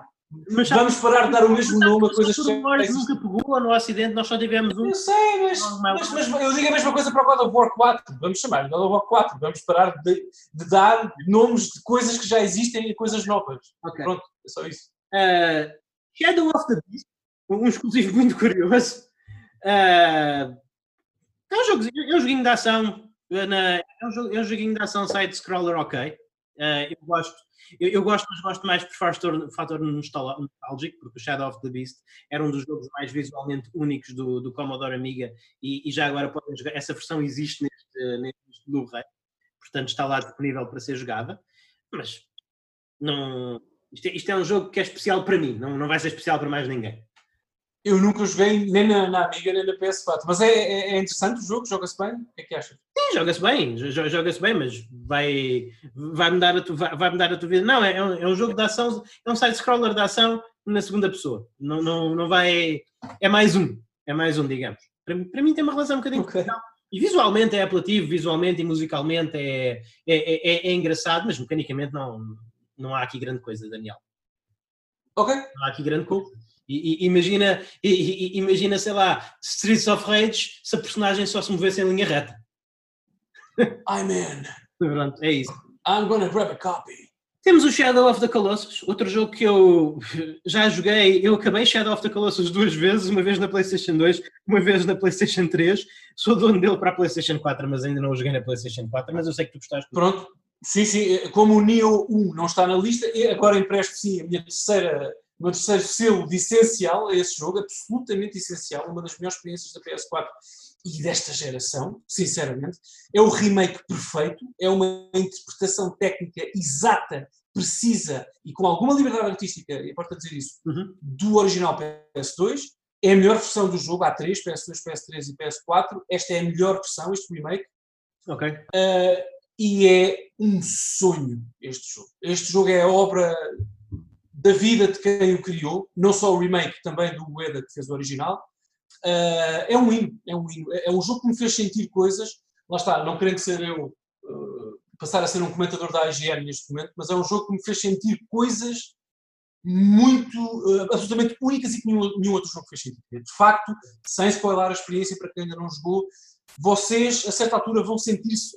Já agora, o jogo, no jogo nós temos que matar, acho que são 16, não me lembro, beasts, 16 monstros, vamos dizer assim, gigantescos, que ocupam aquele mundo, um, sem grande explicação, depois começam a perceber o que está a acontecer, e a certa altura vocês sentem-se, se tiverem coração, culpados pela vossa ação, por aquilo que estão a fazer de alguma forma. Hum. Isto não é um spoiler, sentem coisas fortes perante as vossas ações. Sim, mas uh, e é verdade dos anteriores. É um, sim, mas, exato, mas é, é um jogo que te faz questionar a ti próprio, faz questionar também a forma como os videojogos são desenhados, as coisas que tu aceitas nos videojogos sem questionares, porque são cânones não escritos, uh, o facto de chegares a um boss, derrotares o boss e depois e fazeres perguntas depois, uh, e de facto é um hino ao design. Todas as criaturas são bem desenhadas, o mundo, embora vazio, é propositadamente vazio, tem que ser vazio para que aquelas criaturas enormíssimas, uh, quase faraónicas, de uma dimensão extra-humana para que aquelas criaturas respirem e emprestem a, a, personalidade que o jogo pede. E de facto é muito difícil falar sobre Shadow of the Colossus, tanto original como o remake, sem spoiler a experiência e sem, e sem estragar as surpresas às pessoas, mas se vão seguir alguma sugestão minha neste programa, sigam esta. Joguem o, o, remake do Shadow of the Colossus. É claro, se, se, se vocês são subscritores do Ben3 PS Premium e ainda não jogaram, vão gostar vão gostar porque é uma experiência absolutamente transcendental, mesmo, mesmo a sério. Uh, Fica aqui, Luís, vai jogar quanto queres? Vai jogar este. O licencial de Daniel Costa. Sem dúvida. A seguir temos também um jogo que o Daniel Costa ele acabou, eu não. Eu acho que é um bom jogo, mas o Daniel Costa é que também terá mais a dizer sobre ele, que é o, o Spider-Man, lá está, o Spider-Man, um, um, excelente jogo de mundo aberto pelo que eu joguei, mas eu não o acabei. Certamente irei voltar a ele e acabá-lo, mas não está nas listas de prioridades, mas realmente foi um. Tanto foi, tanto foi um marco uh, na PlayStation 4 que é o, a cabeça de cartaz da PlayStation 5. Sim, e bem, e bem. É o melhor jogo de super-heróis da história. E quem tiver outra opinião, eu convido Quem não concorda, provavelmente não jogou Spider-Man. Eu vou, vou jogá-lo para poder argumentar que, que eu, eu, Batman é, é muito forte, Daniel. Eu, e eu assumo aqui a minha opinião, é o melhor jogo de super-heróis da história okay. e eu até o Carnage da 32X joguei. Portanto, eu tenho experiência com esse tipo de jogos. O primeiro jogo que eu comprei foi, não que joguei, que eu comprei, foi o Spider-Man and the Return of the Sinister Six para a Master System. Eu comecei com o Spider-Man.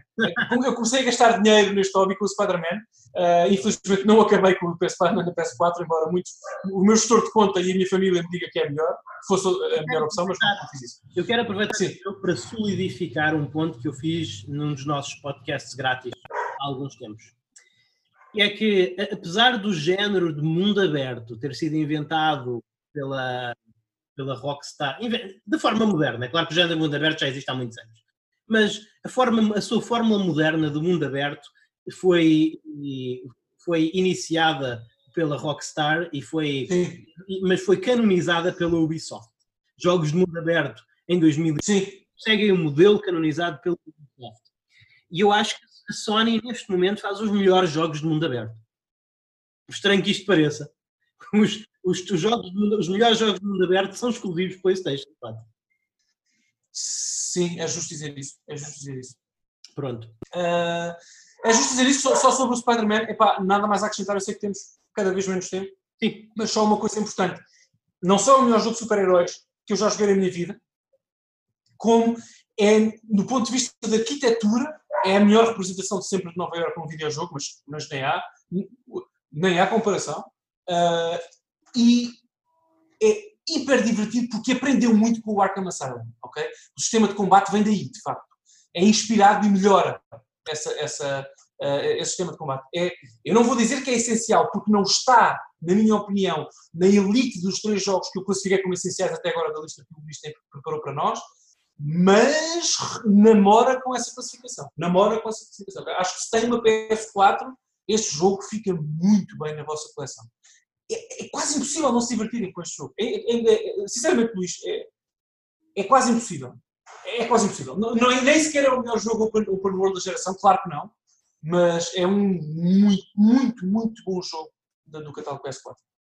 Ok, muito bem. Uh, Tearaway Unfolded Tearaway Unfolded, que é basicamente um, um remaster do Tearaway. Não, não há aqui muita coisa, não há aqui muita coisa, até porque o tempo se, torna curto, mas é um jogo delicioso. É um jogo delicioso. Yep. É essencial. Só joguei na Vita. Não, mas, mas é, é, facilmente, é, é, muito recomendável. Faltam jogos assim nos nossos catálogos de qualquer console em 2020. Super Concordo. com mecânicas simples, mas super bem aplicadas. Muito giro, muito fixe. Yep, 100% de acordo. Yeah. Só joguei a versão PS Vita, mas concordo. Sim, sim. Ok. That's You uh, é mais uma espécie de buzz, não é? Penso eu. É. Uh, é. Não tenho muito a dizer acerca deste jogo. É. The Tomorrow Children foi outro, é um jogo visualmente super único, que infelizmente é, é outro daqueles jogos online only que já foi descontinuado, foi descontinuado em 2017. Era um jogo tipo que mostrava Minecraft com mecânicas sociais. Foi descontinuado em 2017? Foi. A sério? Lá dos servidores. Poxa, isso, isso, deve ter sido meses após o lançamento, foi muito cedo. Três anos. Foi, um... foi três? A sério? É um jogo de 2014. Eu tinha ideia que esse jogo tinha sido lá como o tempo passa, eu tinha ideia que ele tinha saído. Ele foi anunciado em 2014, teve uma beta em 2015, mas só foi, só foi lançado na sua forma final em 2016. Desculpa. Ah, ok. Foi daqui okay. Early Access, portanto, quando é que sim, sim, sim, um bocadinho blurry. Eu lembro-me, ok, ok. Mas portanto, só, mesmo assim só teve um ano de vida, basicamente. Basicamente teve um ano de vida. Basicamente teve um ano de vida. É o segundo jogo morto desta lista, depois do Drive Club. Exatamente. Ok. Exatamente. Ok. E, e, e, Videogames. Lá está. Uh, Uncharted 4, A Thief's End e Uncharted Lost Legacy. Uh, são ambos recomendados para mim. Ambos jogos que eu recomendo. Não, não diria. Não, não, não, diria, não, não diria essencial. Talvez Epá, o, o, The Lost Legacy, porque é um jogo tão mais contido, tão mais magnífico. É, é. Roça, roça, não, eu, não, eu não vou dizer que é essencial, mas acho que roça, está, está quase lá. É, é, não, é um recomendadozinho, nossa, não é? Porque, porque, o, o, sim, sim, porque, porque tem o tema da Índia também. É, muito, é, um, é jogo mais recomendado. Não é, nós, nós fizemos, na, na anterior vida da Entre as Casas, nós fizemos uma análise aprofundada a este jogo. O, o Uncharted 4 Tiff's End epá, é, é um é, é um jogo que vos deixa boquiabertos com as maravilhas do que a vossa consola consegue fazer. Sem dúvida, mas não, mecanicamente não é tão bom como poderia não. ter sido. E também, como na altura explicámos, há algumas coisas na história que não batem assim tanto. É, é, é um, como nós falamos muito dos jogos do Kojima, este jogo precisava de um editor. Nós também falamos muito. É, nós estamos sempre a dizer isso. Faltava aqui um editor. Já o Lost Legacy, que é o, o spin-off com a Chloe e a. Como é que se chama a mercenária? Nadine, sim. Nadine, Nadine. Com a Chloe e com a Nadine é, é, um jogo que não tem gordura, não tem gordura nenhuma. É um jogo super. É, exatamente, é um primo cut. É tão, tão. Eu até platinei esse jogo porque eu gostei tanto, quis dedicar esse tempo, epá, porque é, é tão. Esse, eu gosto mais desse do que o Uncharted 4. Eu disse, sinceramente. É, na altura é isso, é isso, é isso. Na altura em que ele saiu, eu disse, Daniel, tu vais gostar mais deste jogo. Lembro, lembro, obrigado. E eu joguei a tua recomendação. E, de facto é, é, é, é um jogo que me encheu as medidas porque é curto não, não, não ocupa demasiado tempo, sabe quando sair com estilo, Exato. tem algumas surpresas, algumas personagens que aparecem também. E já agora, eu estava a dizer há pouco, desculpa Luís, te interrompi, mas o cenário da Índia é fascinante. Artisticamente, este jogo é uma coisa. Agora, por exemplo, o vilão é, quer dizer, eu lembro mais do Dante e do Golden Abyss, do vilão do Golden Abyss, do que deste. Eh, mas, mas pronto, mas, mas eu depois do Uncharted 4 tipo, eu comecei a perceber que eu iria jogar Uncharted no futuro, não tanto pela história, mais por aquilo que artisticamente pudesse ver e por, por, por, por como consegui se divertir com o jogo. Porque a história do 4 também deixou que desejar e a do, a do Lost Legacy é, é curtinha e é. Exatamente. A seguir temos Until Dawn, Uh, um, um dos meus jogos mais, para mim, para mim, um dos jogos mais memoráveis da, da, da PlayStation 4. É, é, um daqueles jogos de, de é, é um daqueles jogos de ficção interativa, mas com alguma ação, com algum elemento de survival horror, uh, estilo David Cage, Quantum Dream. Uh, e, e, eu gostei bem deste jogo. Achei, foi uma coisa que, foi, foi um jogo que me levou a, a fazer uma coisa que eu normalmente não faço mas eu vou fazer uma coisa que eu normalmente não faço, que é uh, neste jogo tu tens várias personagens e controlas os destinos de várias personagens e, e, e não precisas o jogo pode acabar só com um sobrevivente pode, pode, pode, podes basicamente podes, podes basicamente fazer porcaria com quase todas as personagens e, e, acabar, e conseguir acabar o jogo na mesma. É possível teres um game over, é claro mas em, mas em muitos casos quando uma personagem morre tu simplesmente pronto desapareces, essa personagem, deixas de poder acompanhar a timeline dessa personagem e sim está a acompanhar a timeline de outras. Até ao chegares ao fim do jogo, ou toda a gente está morta. E neste jogo as personagens afetaram-me tanto que houve personagens que eu tentei de propósito matar e da pior maneira possível. Eu também. Uma delas eu tentei matar mesmo. Isso era tão irritante, meu Deus. Exatamente. Uh, eu gostei muito desse jogo. Acho que é um bom jogo para jogar com companhia também. Também, eu, também recomendo. E, e, sim, bom para jogar com companhia. É, é, é, é uma excelente surpresa. Das maiores surpresas desta geração. A versão VR, Rush of Blood, é completamente diferente. Eu achei. É, por, um, por um lado, eu achei que foi. Nunca joguei, aliás. Por um lado, eu achei que foi uma oportunidade desperdiçada. Eu acho que VR daria muito bem para fazer um jogo do mesmo género do, do anterior, mas provavelmente porque eles tinham, provavelmente tinham um, um, um, prazo estrito para fazer este jogo, eles fizeram Sim. um rail shooter. Este é que é verdadeiramente um time crisis de horror, de, de terror. E é isso. É um shooter, é, é, é um rail shooter. É, nada a dizer, nada a dizer. É super competente, tem, é super competente, tem muitos jump scares, é realmente atmosférico.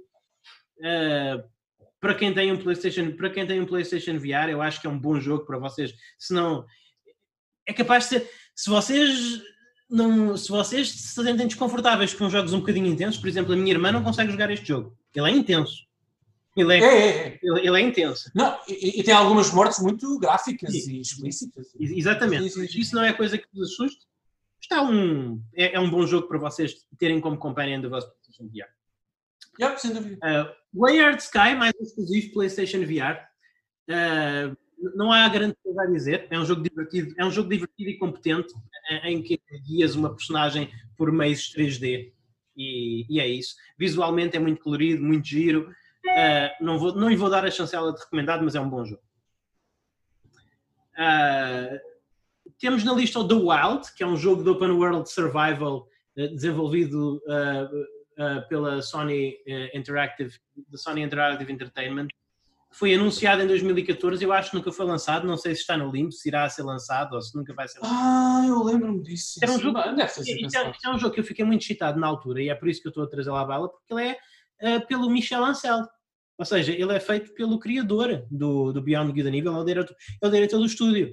Mas isto sim, sim, sim. Estava a ser trabalhado em 2014, portanto há seis anos. Foram lançadas umas duas imagens, foram lançadas umas duas imagens uh, no princípio deste ano e, e, e, e, foi dito que o jogo estava em desenvolvimento, mas Daniel, tu achas que vai ser na PlayStation 4 ou isto está a transitar para a PlayStation 5? Pode ser um Last Guardian, que era um prometido PS3 e que saiu no PS4. Sim, pode ser na PS5. Eu pensava que aquilo tinha sido cancelado já, sinceramente, mas, mas parecia muito interessante o projeto. Agora, eu espero que o Michel Ancel tenha a dignidade intelectual de dedicar mais do seu tempo ao Beyond do nível 2 do que a este projeto, com todo o uhum. mérito que eu possa ter este projeto. Mas é pá, acho que o tempo das pessoas é limitado e o Michel Ancel sabe que tem aqui uma dívida, uma dívida quase emocional ou emotiva com, com os fãs de Beyond the Nível, como nós. Portanto, vamos, vamos trabalhar, Michel. De... Uh, mas eu, eu, isto estava outro podcast, Daniel, mas eu do que vi de Beyond Nível 2 versus do que vi do Wild, eu preferia mil vezes o Wild. o Wild. Ah, também, mas, mas, mas, já sabes que vai ser o primeiro jogo da Ubisoft que eu comprei em anos, desde se calhar, se calhar o Child of Light e o Valiant Hearts da Ubisoft. Sim. Porque eu, eu... Tem Beyond do nível do título, quero apoiar, percebes? Eu faço questão de apoiar e depois vamos ver. Eu percebo, só dizer que o, que eu vi do Wild citou muito mais do que eu vi Beyond do nível 2. Sim, sim, uh, sim, sim, sim, é justíssimo dizer isso. Ok. Wipeout Omega Collection.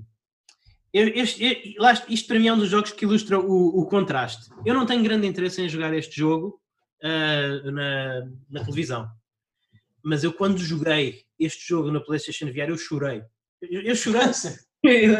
Não, fiquei literalmente com, com lágrimas a atravessar-me o rosto porque eu pensei, isto, foi isto que eu sonhei que os videojogos um dia viriam, viriam a ser. Isso é absolutamente adorável. Então, sim, sim. Wipeout, jogar. Não tem. Não, não há separação entre ti, o jogador, e o comando e o que está a passar na imagem. Está, tu estás dentro de, uma, de um pod do Wipeout e estás a correr por aquelas pistas fantabulásticas. É incrível. Uau. Eu adorei. Para, para mim, Uau. recomendado se vocês têm uma PlayStation 4, essencial se vocês tiverem uma PSVR. Sim, se tiver, eu, eu, gostava de experimentar isto no VR, só pelo que tu disse, sinceramente. É... Não sou grande fã da, da série já agora, não sou grande fã da nunca nem na PS5. No... Para as pessoas mais amedrontadas, número um, eu não consigo jogar jogos de corrida em VR, em jogo, porque eu enjoo em automóveis. Aqui, não sei, talvez por ser, por ser hovercraft, eu não enjoo. E, e, e, mesmo que eu mesmo que houvesse mesmo que eu sentisse algum desconforto o jogo está carregado de opções de conforto. Carregado delas. Já agora a edição física deste jogo teve uma caixa exclusiva semelhante às caixas antigas da PS1 não sei se, se calhar é que tu tens sim que é belíssima é belíssima belíssima. Sim sim sim, sim. Uh, um exclusivo da Nipponishi obrigado Nipponishi por estás aqui a representar. E este saiu no, no, no Ocidente. The Witch and the Hundred Night 2 eu não o tenho, Sim, senhor. está no meu carrinho de compras, claro. Sim, ok. Esse não é muito bom. Não? Esse eu já joguei. Esse não é realmente a melhor coisa que a Nipponichi já fez. É um bocadinho perdido, não tem muita identidade. Eu sinto que já vi aquelas personagens 1585 vezes noutro sítio. Ok. Sabes, é, daque, é daqueles jogos que tu experimentas e dizes, ah, ok, boa que é o almoço, sabes? Não, não tem, uh, não, não bate. A mim, claro, não bateu se calhar ao Pedro bateria mais, mas como já joguei tantas coisas semelhantes e os personagens pareceram tão genéricos, não, não bateu. Uh, pronto, mas é só isso, não, não tenho grande experiência com o jogo. Ok, tudo bem, tudo bem, tudo bem. Foram só as primeiras impressões, sim, sim. Pronto, tudo bem. E finalmente, finalmente, o último jogo da nossa lista, mas há uns, há uns bónus games que nós vamos falar a, a seguir. Mas o último jogo da nossa lista foi Yakuza 6, da Song of Life. E. Ah! Já me estarmos a acabar com o jogo da SEGA. Mas eu. Eu, eu, eu, eu tenho este jogo, eu ainda não o joguei porque eu ainda não acabei o Yakuza. Mas... Eu estou atrasado também, ainda não cheguei lá. E porque eu, tô, eu não comprei esse jogo, estou à espera que ele baixe de preço. Eu não sei quanto a ti, porque eu sei que tu tens um, um, uma relação mais difícil com a série Yakuza do que eu. Mas há algum universo em que eu não vou gostar deste jogo?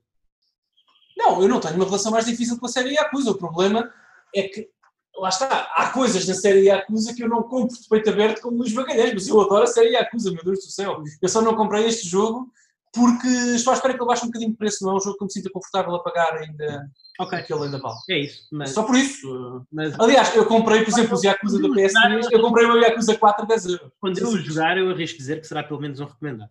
Porque há muito poucos jogos da série Yakuza que eu não recomendo. Alguns mas não. não... É, Chama-se Inochi no Uta, não é Song of Life, ou qualquer coisa assim. Exatamente. É o subtítulo. Exato, ok. Cool. Exatamente. Cool. ainda me falta um bocadinho para chegar a esse Yakuza. E por neste lá está os 75 exclusivos da, da PlayStation 4. No entanto, há umas menções honrosas. Lá está, como nós estávamos a dizer, é, para mim é este o principal problema da, da PlayStation 4, é, é que não há aquela biblioteca super exclusiva que, que, define, que, que define a consola, mas estão aqui muitos bons jogos. No entanto, vamos falar um bocadinho de, umas, de, de, de uns jogos bónus. Apesar de não ser um exclusivo, só o deixou de ser muito recentemente e acho que é, muito, e acho que é um jogo que marcou muito a consola, o Horizon Zero Dawn. Ah, sim. Ah, sim, sim. Esse, lá está, leva ao meu quarto selo essencial dos 75. Uh, é, é, é dos meus jogos de geração. Vou defender esta, esta, isto até ao fim, até ao dia em que não me sobrar a voz, em que não tiver mais voz para dizer isto. É essencial, é extraordinário. A Eloy é uma personagem incrível, incrível, das melhores novas personagens que esta eh, geração brotou. É o, o, dos melhores, não vou dizer o melhor, é difícil dizer isso, mas dos melhores open worlds da geração também. Gráfica e artisticamente é um triunfo enorme. Uhum. E, como não tenho muito tempo, eu fecho dizendo aquilo que disse na altura quando estava de facto a jogar o jogo no N3Cast, que é, meus amigos, dinossauros robóticos. Exato. É isto. Qual é, qual é a dúvida é isto. Uh, aqui? Eu não entendo a dúvida. Se vocês não jogam, se vocês subscrevem o Enter Esquece Premium e não estão nisto para, para lutar contra T-Rex robóticos gigantescos com o arco e flecha feito de metal, o que é que estão aqui a fazer? Nada. Quer dizer, não sei. A vossa, a vossa subscrição e a vossa existência neste mundo dos videojogos não faz sentido, por favor. Exato. Quer dizer, uh, não, sei mais o que dizer. Eu não sei vender o Horizon de outra forma. Outro jogo que por enquanto é exclusivo PlayStation, PlayStation 4, mas é possível que deixe de ser para o ano que vem, há rumores que isso aconteça, é o Final Fantasy VII Remake. Final Fantasy VII. Ah, sim, sim, sim, vai deixar. Final Fantasy VII Remake é, é, um jogo absolutamente lindo. É, é, é um jogo que preserva e, e acaricia e, e, segura contra o peito e dá festinhas às tuas memórias às tuas memórias quentes e ternurentas de Final Fantasy VII, até no, exatamente no último ato, na, na, última hora e meia de jogo, disputar uma faca nas costas e, e, e deixar a seguir lentamente até à morte. Mas, mas atenção, mas atenção, uh, um jogo com um sistema de combate exímio, provavelmente o melhor sistema de combate de algum jogo da Square, de algum RPG da Square, um sistema de combate fantástico, absolutamente fabuloso, uh, uma representação linda, linda, linda daquele mundo e, e, e daquelas personagens, e a coragem, a coragem de tentar fazer alguma coisa diferente, de tentar fazer alguma coisa diferente do, dos habituais remakes, como tu disseste, que o Shadow of the Colossus toma algumas liberdades com a, com a história, com o canon, este jogo também toma, e ele tenta criar uma meta-narrativa em que está a inserir este jogo dentro de todo o universo Final Fantasy VII, incluindo o Final Fantasy VII original. Este jogo é um jogo que não elimina a existência e a validade do Final Fantasy VII original. Agora, eh, podemos dizer que a Square Enix fez isso com graus maiores ou menores de sucesso. Eu não gostei muito da forma como eles ataram as coisas no final do jogo, no final do jogo, que não é o final da história. No final do, peço desculpa, Luís, no final do episódio. No final do episódio. Não do jogo, porque o Final Fantasy VII ainda não acabou. O remake ainda Exatamente. Não gostei muito da forma como eles ataram isso, mas Daniel, mas, mas lá está esse, esse ponto não é tão importante como tu pensas devido à maneira como eles geram as coisas. Eu, eu, já te disse, eu estou entusiasmado. A única razão pela qual eu não comprei isto é porque prefiro comprar a inevitável coleção que sairá na PS5 com todos os episódios.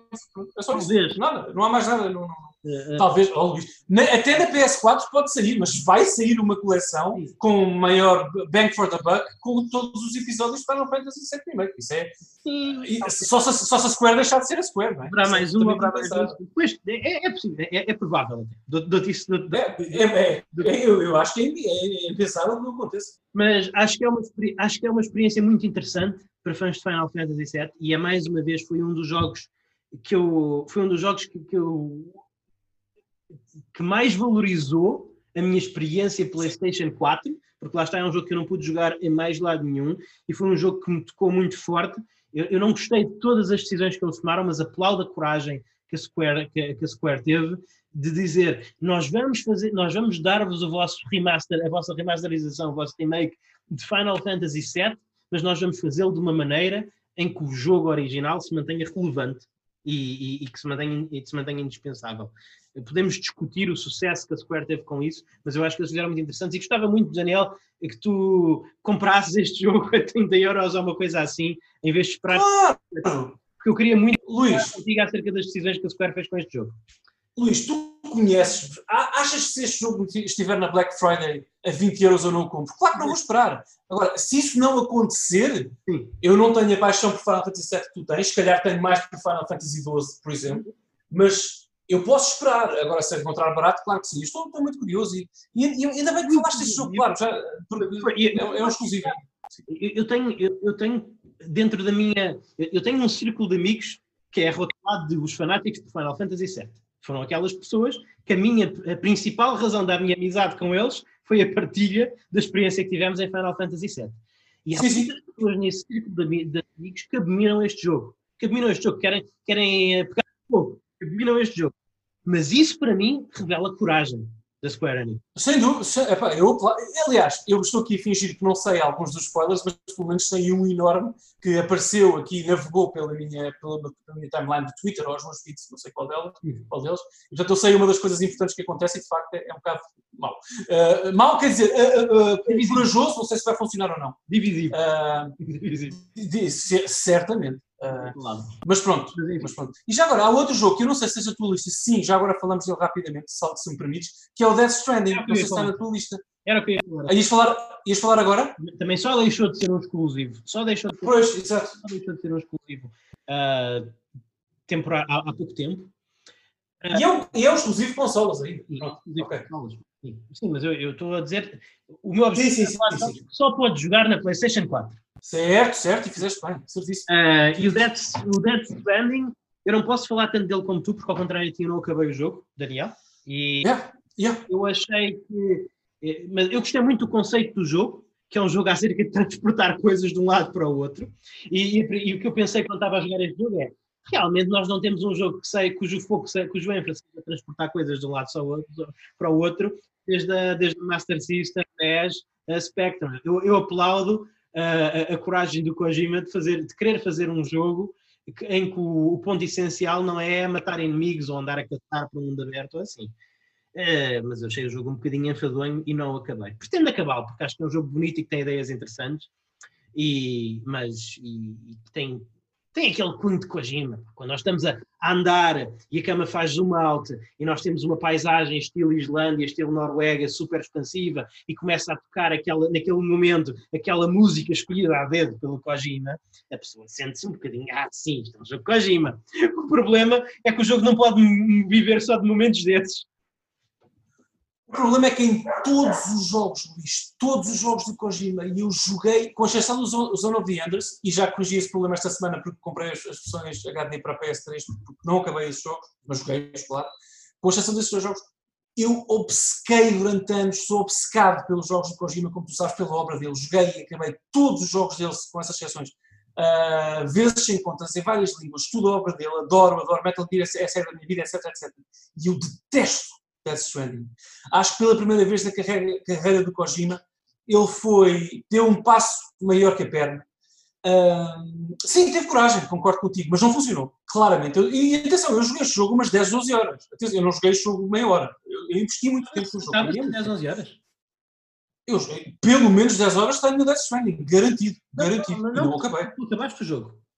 Acabaste o jogo. Não, eu não acabei. Ah, eu não acabei Death Stranding. Não, nem pensar, nem pensar, nem pensar. Nem acabei. Uh, não, não, não. não tenho, ainda tenho um mínimo de dignidade própria, não vou fazê-lo. Porque o jogo é terrível, tudo o que faz faz muito mal. Uh, o guião é roça. Atenção, os Metal Gear, por exemplo, o Police Notes, o, o, o Snatcher, etc. Até o Boktai em algo. Mas mais esses, esses que eu referi. São jogos super cheios a escorrer azeite. São super corny. Mas o Kojima sabe isso, foram escritos com isso em mente. Aliás, esses jogos brincam com aquilo que tu achas ser um jogo corny ou não, com essas concepções que tu tens na tua cabeça. O Death Stranding não brinca com nada. É uma história que quer ser muito séria, séria eu, eu digo que já vi episódios de novela de TVI com mais consistência eh, estrutural que, que, que, o guião do Death Stranding. Okay. É um falhanço tremendo. Deixa-me só terminar, Luís. As falas, uh, o diálogo é tragicómico, tragicómico. A tradução em inglês é a pior, a pior de todos os jogos do Kojima. Todos. Lá está, não posso falar tanto dos Zone of the Enders, mas com essa exceção de todos, ok? Não, não pega, o jogo não funciona em inglês, é ainda mais ridículo do que em japonês. Uh, e mecanicamente é uma nulidade. Porque repara, quem gosta do Death Stranding diz assim: sim, mas tu tens que pensar que isto é um jogo contemplativo, uh, para tu. É uma espécie de mini RPG em que tu és um, pessoa que entrega encomendas da Amazon em formato mini RPG, tens que considerar tudo, cada passo que tu dás importa para carregares a carga que tens, gerir a carga que tens às costas e fazê-la chegar a bom porto. Ok. Mas não é nada divertido. Não tem interesse mecânico absolutamente nenhum.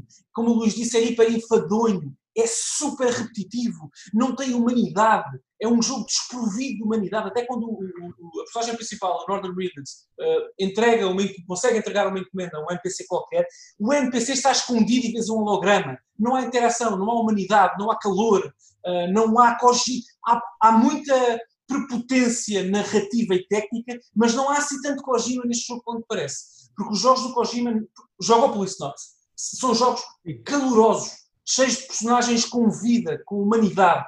Aqui são robôs com fatos de carne em que tu, que tu controlas o dano analógico durante muitas, muitas horas até que o jogo acabe. Okay. É uma, a maior decepção desta geração para mim. Mas eu fui, eu fui já só para concluir isto, peço imensa desculpa. Eu fui avisando as pessoas quando os trailers foram a ser apresentados, tu lembras-te? Meus amigos, nunca julguem o trailer do Kojima sem jogabilidade, não façam isso, não sabemos nada sobre o jogo. Isto pode ser uma tragédia. O Kojima fez uma coisa que foi a primeira vez que fez isso na carreira, aliás. Escondeu até o último momento qualquer jogabilidade do jogo. Uhum. Ele nunca fez isso. Uh, tu, muita gente foi comprar, comprar no dia de lançamento do Death Stranding, sem saber exatamente qual era a gameplay do e como se jogava o jogo, sem saber a câmera que tu tinhas por trás da personagem.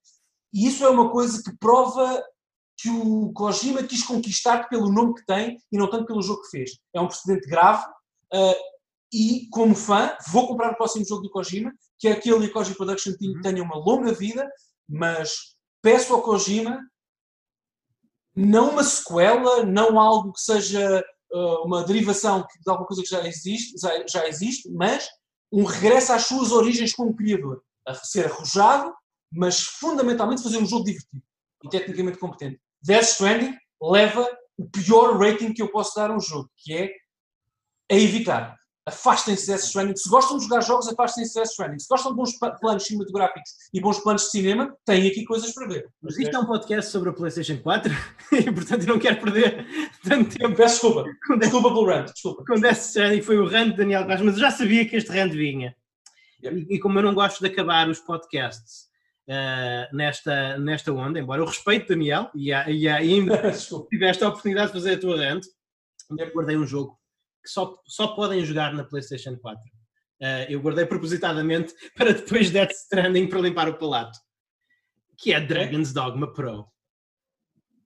Ah, ok. Escolhi bem. Eva! Uh, sim. Vocês podem jogar Dragon's Dogma, podem jogar o Dragon's Dogma original noutras consolas, sim, mas o Pro só na sim, PlayStation sim. 4. E, e, eu queria acabar aqui uh, os exclusivos para PlayStation 4, porque eu acho que faltam mais. Faltam mais jogos da Vanilla War. Da Vanilla War na... Mas espera, Luís, não, não saiu para Xbox One também? Não. Tinha ideia que sim, mas não, não. Ok. Dragon's Dogma Pro, PlayStation 4.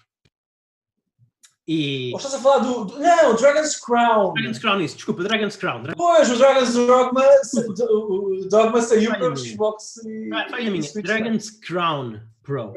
Sim. Precisamos de mais jogos. Para mim foi o que faltou na PlayStation 4. Mais jogos Vanillaware, mais jogos assim, mais jogos japoneses sobre Amazonas mamalhudas e, e, e, anões barbudos com machados maiores do que eles, a matar os inimigos. Sobretudo isso. Falta. Já, já agora é o melhor jogo da Vanillaware para se jogar a três ou mais pessoas. É, falta. Porque os outros não. 4, faltou na PlayStation 4 um bocadinho mais. que a biblioteca puxasse mais um bocadinho mais para isto, um bocadinho mais para os snacks, um bocadinho mais para os Terraways. Eh, faltou um bocadinho de japonesice. Né? Falta um bocadinho mais de uh, Não falámos aqui de Dark Souls, nem de Persona 5, nem de Dragon Quest 11. Não são jogos exclusivos ok, uh, pronto, eu não concordo tanto com isso, acho que uh, eu vou sempre lembrar-me da PS4 como a, consola onde eu joguei o Dark Souls 3 e o Persona, o Dragon Quest, porque, porque, e o Metal Gear Solid 5 uhum. e, e, tudo mais, que foram Transistor, jogos da geração que me marcaram, o Transistor por acaso não sei se não é exclusivo, acho que não é sobre PC, não é? E Switch agora, claro. mas, portanto, eu acho que uma consola é elevada pelos exclusivos, mas é também apoiada pelos não exclusivos. Sim, sem dúvida. E todos os jogos que eu enumerei aqui são experiências que eu tive na PS4, sem dúvida. para mim, moldam a imagem que tem da console. A PlayStation 4 tem um grande mérito. A PlayStation 4 tornou-se na minha plataforma por defeito para jogar jogos. Eu antes jogava jogos por defeito no PC, era a minha plataforma principal, e a PlayStation 4, em virtude à user-friendliness, à facilidade, à extensa biblioteca, o meu lugar por defeito para jogar videojogos é a PlayStation 4. Depois, há alguns jogos que pontualmente gosto mais de jogar no PC. Porquê? Porque, por exemplo, Destiny 2, por exemplo, eu não gosto muito da forma como ele corre na PlayStation 4, então opto pela versão PC. Por exemplo, é um, é, é um, é um dos casos, é, é, um dos casos, mas já Resident Evil 2, por exemplo, o remake, eu preferi jogar, tinha a opção, até, até era mais barato, era mais barato e visualmente melhor, correr a 60 frames por segundo a 4K no PC, mas eu optei por jogar na PlayStation 2. Porquê? Porque é mais fácil e a diferença não é assim tanta. A diferença não é assim e porque, tanta. E porque sabe bem jogar Resident Evil 2 no console PlayStation, foi, foi aí que nós... Eu dou esse mérito. Na, na, geração anterior, eu amei a minha PlayStation 3, mas a minha plataforma por defeito era o PC. Eu jogava os jogos no PC e se eles não estivessem disponíveis no PC, eu ia jogá-los na PlayStation 3 ou na Xbox 360, consoante deixasse a melhor versão. Agora não o PlayStation 4, e é assim que eu quero terminar esta intervenção, para mim isso é o, o ponto mais forte acerca da PlayStation 4. É que eu, sendo um fanático de PC e continuo a adorar jogar no meu PC, e muitas vezes opto por jogar no PC, mas é uma escolha ponderada. Porque o defeito, a minha base, é a PlayStation 4. Sim. Uh, Concordo, exatamente a mesma coisa para mim. A minha consola por defeito, ainda hoje, em agosto de 2020, é a PS4 Pro, neste caso.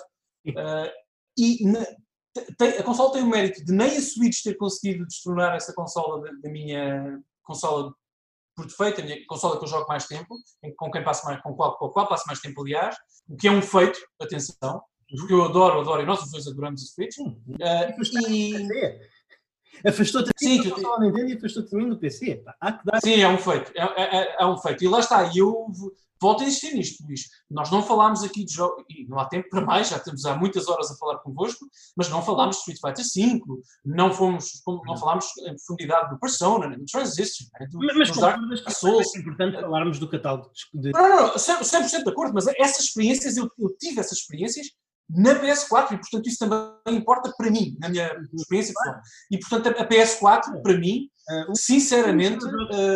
Um dos meus, um dos meus top 10 é, é o Nier Automata, que eu joguei na PlayStation 4. Nier, Nier Automata, por exemplo, que tu gostas mais que eu, mas que é um jogo excelente. Uh, 5, Persona 5 é basicamente Persona 5, Persona 5 é, um... é basicamente um jogo, um jogo de PlayStation 3 com retrocompatibilidade. É o único jogo de PlayStation 3 com retrocompatibilidade. Pareceu assim que é uma espécie de sonho molhado para os três participantes habituais do E3QS, quer dizer, é uma coisa extraordinária e nós jogámos isso na, PS, na PS4.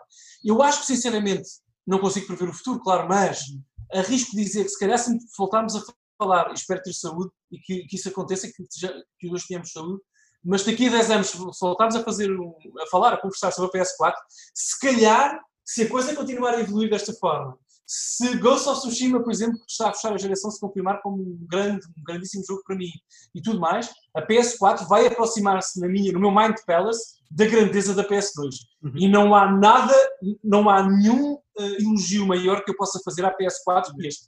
Porque a PS2, eu já disse isto várias vezes, a PS2 não é a minha consola favorita de sempre, nem a segunda, nem a terceira, mas é a minha consola de, de, de ilha deserta. Uhum. A quantidade de jogos naquela máquina inacreditáveis são, é inacreditável a quantidade de jogos inacreditáveis que lá vivem. Portanto, uh, e a PS4, na minha memória, uh, no, aqui, cá dentro, está a aproximar-se da PS2 e a aproximar-se desse Portanto, longa vida à Sony, longa vida à Microsoft, longa vida à Nintendo, que seja uma geração que vai agora arrancar com tantas ou mais experiências incríveis como esta que passou.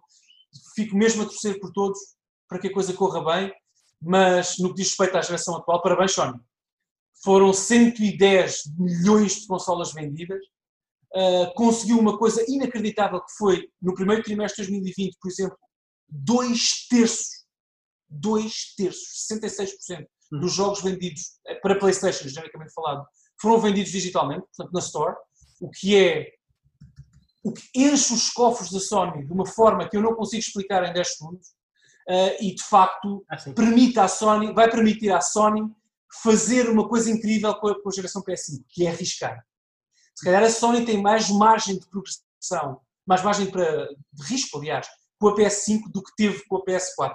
Porque na PS, a PS4 seguiu a PS3 foi uma catástrofe financeira para a Sony, como sabemos. Sim, sim, sim. Portanto, uh, a PS4 correu basicamente tudo bem. Até o VR, que acho que é o que correu menos bem, sinceramente, já expliquei isso já falamos sobre isso, até o PSVR para o Luís Magalhães correu bem, portanto, se correu bem para um amigo meu, se há uma pessoa que se diverte com isso, alguns, há mais que uma pessoa, claro, se há algumas pessoas que se divertem com isso, correu bem.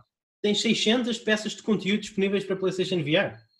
Sim, está bem, mas, mas, mas, pronto, como sabemos, a maior parte delas não, não, merecerão, não merecerão a nossa atenção. Não. Sim, sim, sim. Mas, mas visto que nós estamos a. Quantos? Diz-me diz, diz, diz que estavas à espera de todos os exclusivos PlayStation VR? Da, da porcentagem de PlayStation VR? Eu conheço, eu conhecia-os basicamente a todos, mas não estava à espera que fosse uma porcentagem tão grande, confesso isso. Mas, mas, mas pronto, vá, ouve, estou a aplaudir. Estou a aplaudir. Que sim, a PlayStation 4 tem algo muito rico, possivelmente em média de maior qualidade que o catálogo do PlayStation 2, mas mesmo assim não chega. PlayStation 2 é uma coisa lendária. Daniel, a PlayStation sim, sim. 5 mil jogos publicados. A PlayStation, sim, sim. A PlayStation 4 eh, tem cerca de. 4 mil. Não chega a 3 mil. Não, não chega a 3 mil. É 2 mil. Mas, uh, 2.800 e tal, não é? Uma coisa assim. Qualquer coisa assim. Qualquer coisa assim. Eu já vi, eu já vi, sim, sim. Tipo, é, é. 200, tem tipo uns 1.200 a menos. Mas agora vais-me dizer. Acredito que, em média, a qualidade PlayStation 4 seja mais elevado. Acredito que sim. Em média, a qualidade de PS é porque se calhar tem menos jogos e a média é mais elevada. Sim, sim, sim, Luís Prato. Mas pronto, mas a PS2, estamos em campo lendário, ok? A PS2 só em JRPGs destrói a PS4 e a Dreamcast e a GameCube e a SNES, portanto não há competição para a PS2 em quase nada, no catálogo de respeito. Mas a PS4 conseguiu isso, aproximou-se.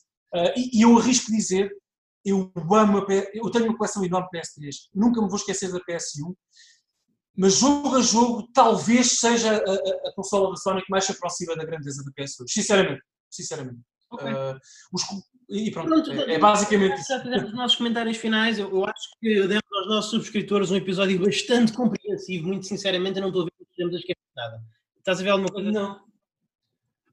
Não, podíamos fazer, falar. Não, não, quer dizer, podemos falar dos third party que mais nos marcaram, mas isso eram mais 3 horas e não, ninguém tem paciência para nós. Okay. Uh, acho que está tudo dito. PS4 é uma consola que vai ficar sempre uh, para nós. É isso, amigos e amigos do Entre3Cast. Muito obrigado por estarem aqui ouvindo. Foi este realmente o nosso episódio definitivo acerca da PlayStation 4. Foi um prazer ter-vos convosco. Muito obrigado, Daniel, por fazeres isto comigo. É um prazer. Até à próxima. Fiquem bem e joguem muito. Adeus. Não joguem Death Stranding. Joguem Persona 5. E assim termina mais um N3Cast. Muito obrigado aos ouvintes premium, que são os que nos estão a ouvir agora, pelo vosso apoio. É graças à vossa contribuição que nós podemos almejar criar aquele que nós queremos que seja o, o melhor conteúdo, o conteúdo de eleição em áudio sobre videojogos em português. Outra forma de ajudarem o N3Cast, se assim o quiserem fazer, é deixar uma análise no vosso agregador de podcast de eleição. As análises do iTunes contam muito, ajudam-nos muito a chegar a mais ouvintes mas todos os provedores que vos deixarem dar análises são uma boa ajuda, portanto, se o quiserem fazer, agradecemos muito o tempo que vocês perdem fazendo isso. E também, é claro, é sempre bom que partilhem nas redes sociais, partilhem o episódio, partilhem as vossas impressões, digam o que gostaram, gostaram menos, etc. E uh, façam-nos tag, porque nós somos bastante responsivos normalmente, especialmente o, especialmente o Daniel, é um bocadinho menos, mas tento sempre também ver. É uma forma de interagirem connosco e é uma forma também de nos ajudarem a chegar a mais ouvidos. Portanto, muito obrigado pela vossa colaboração, pela vossa contribuição. Cá estaremos para a semana com mais. Até à próxima, fiquem bem e joguem muito.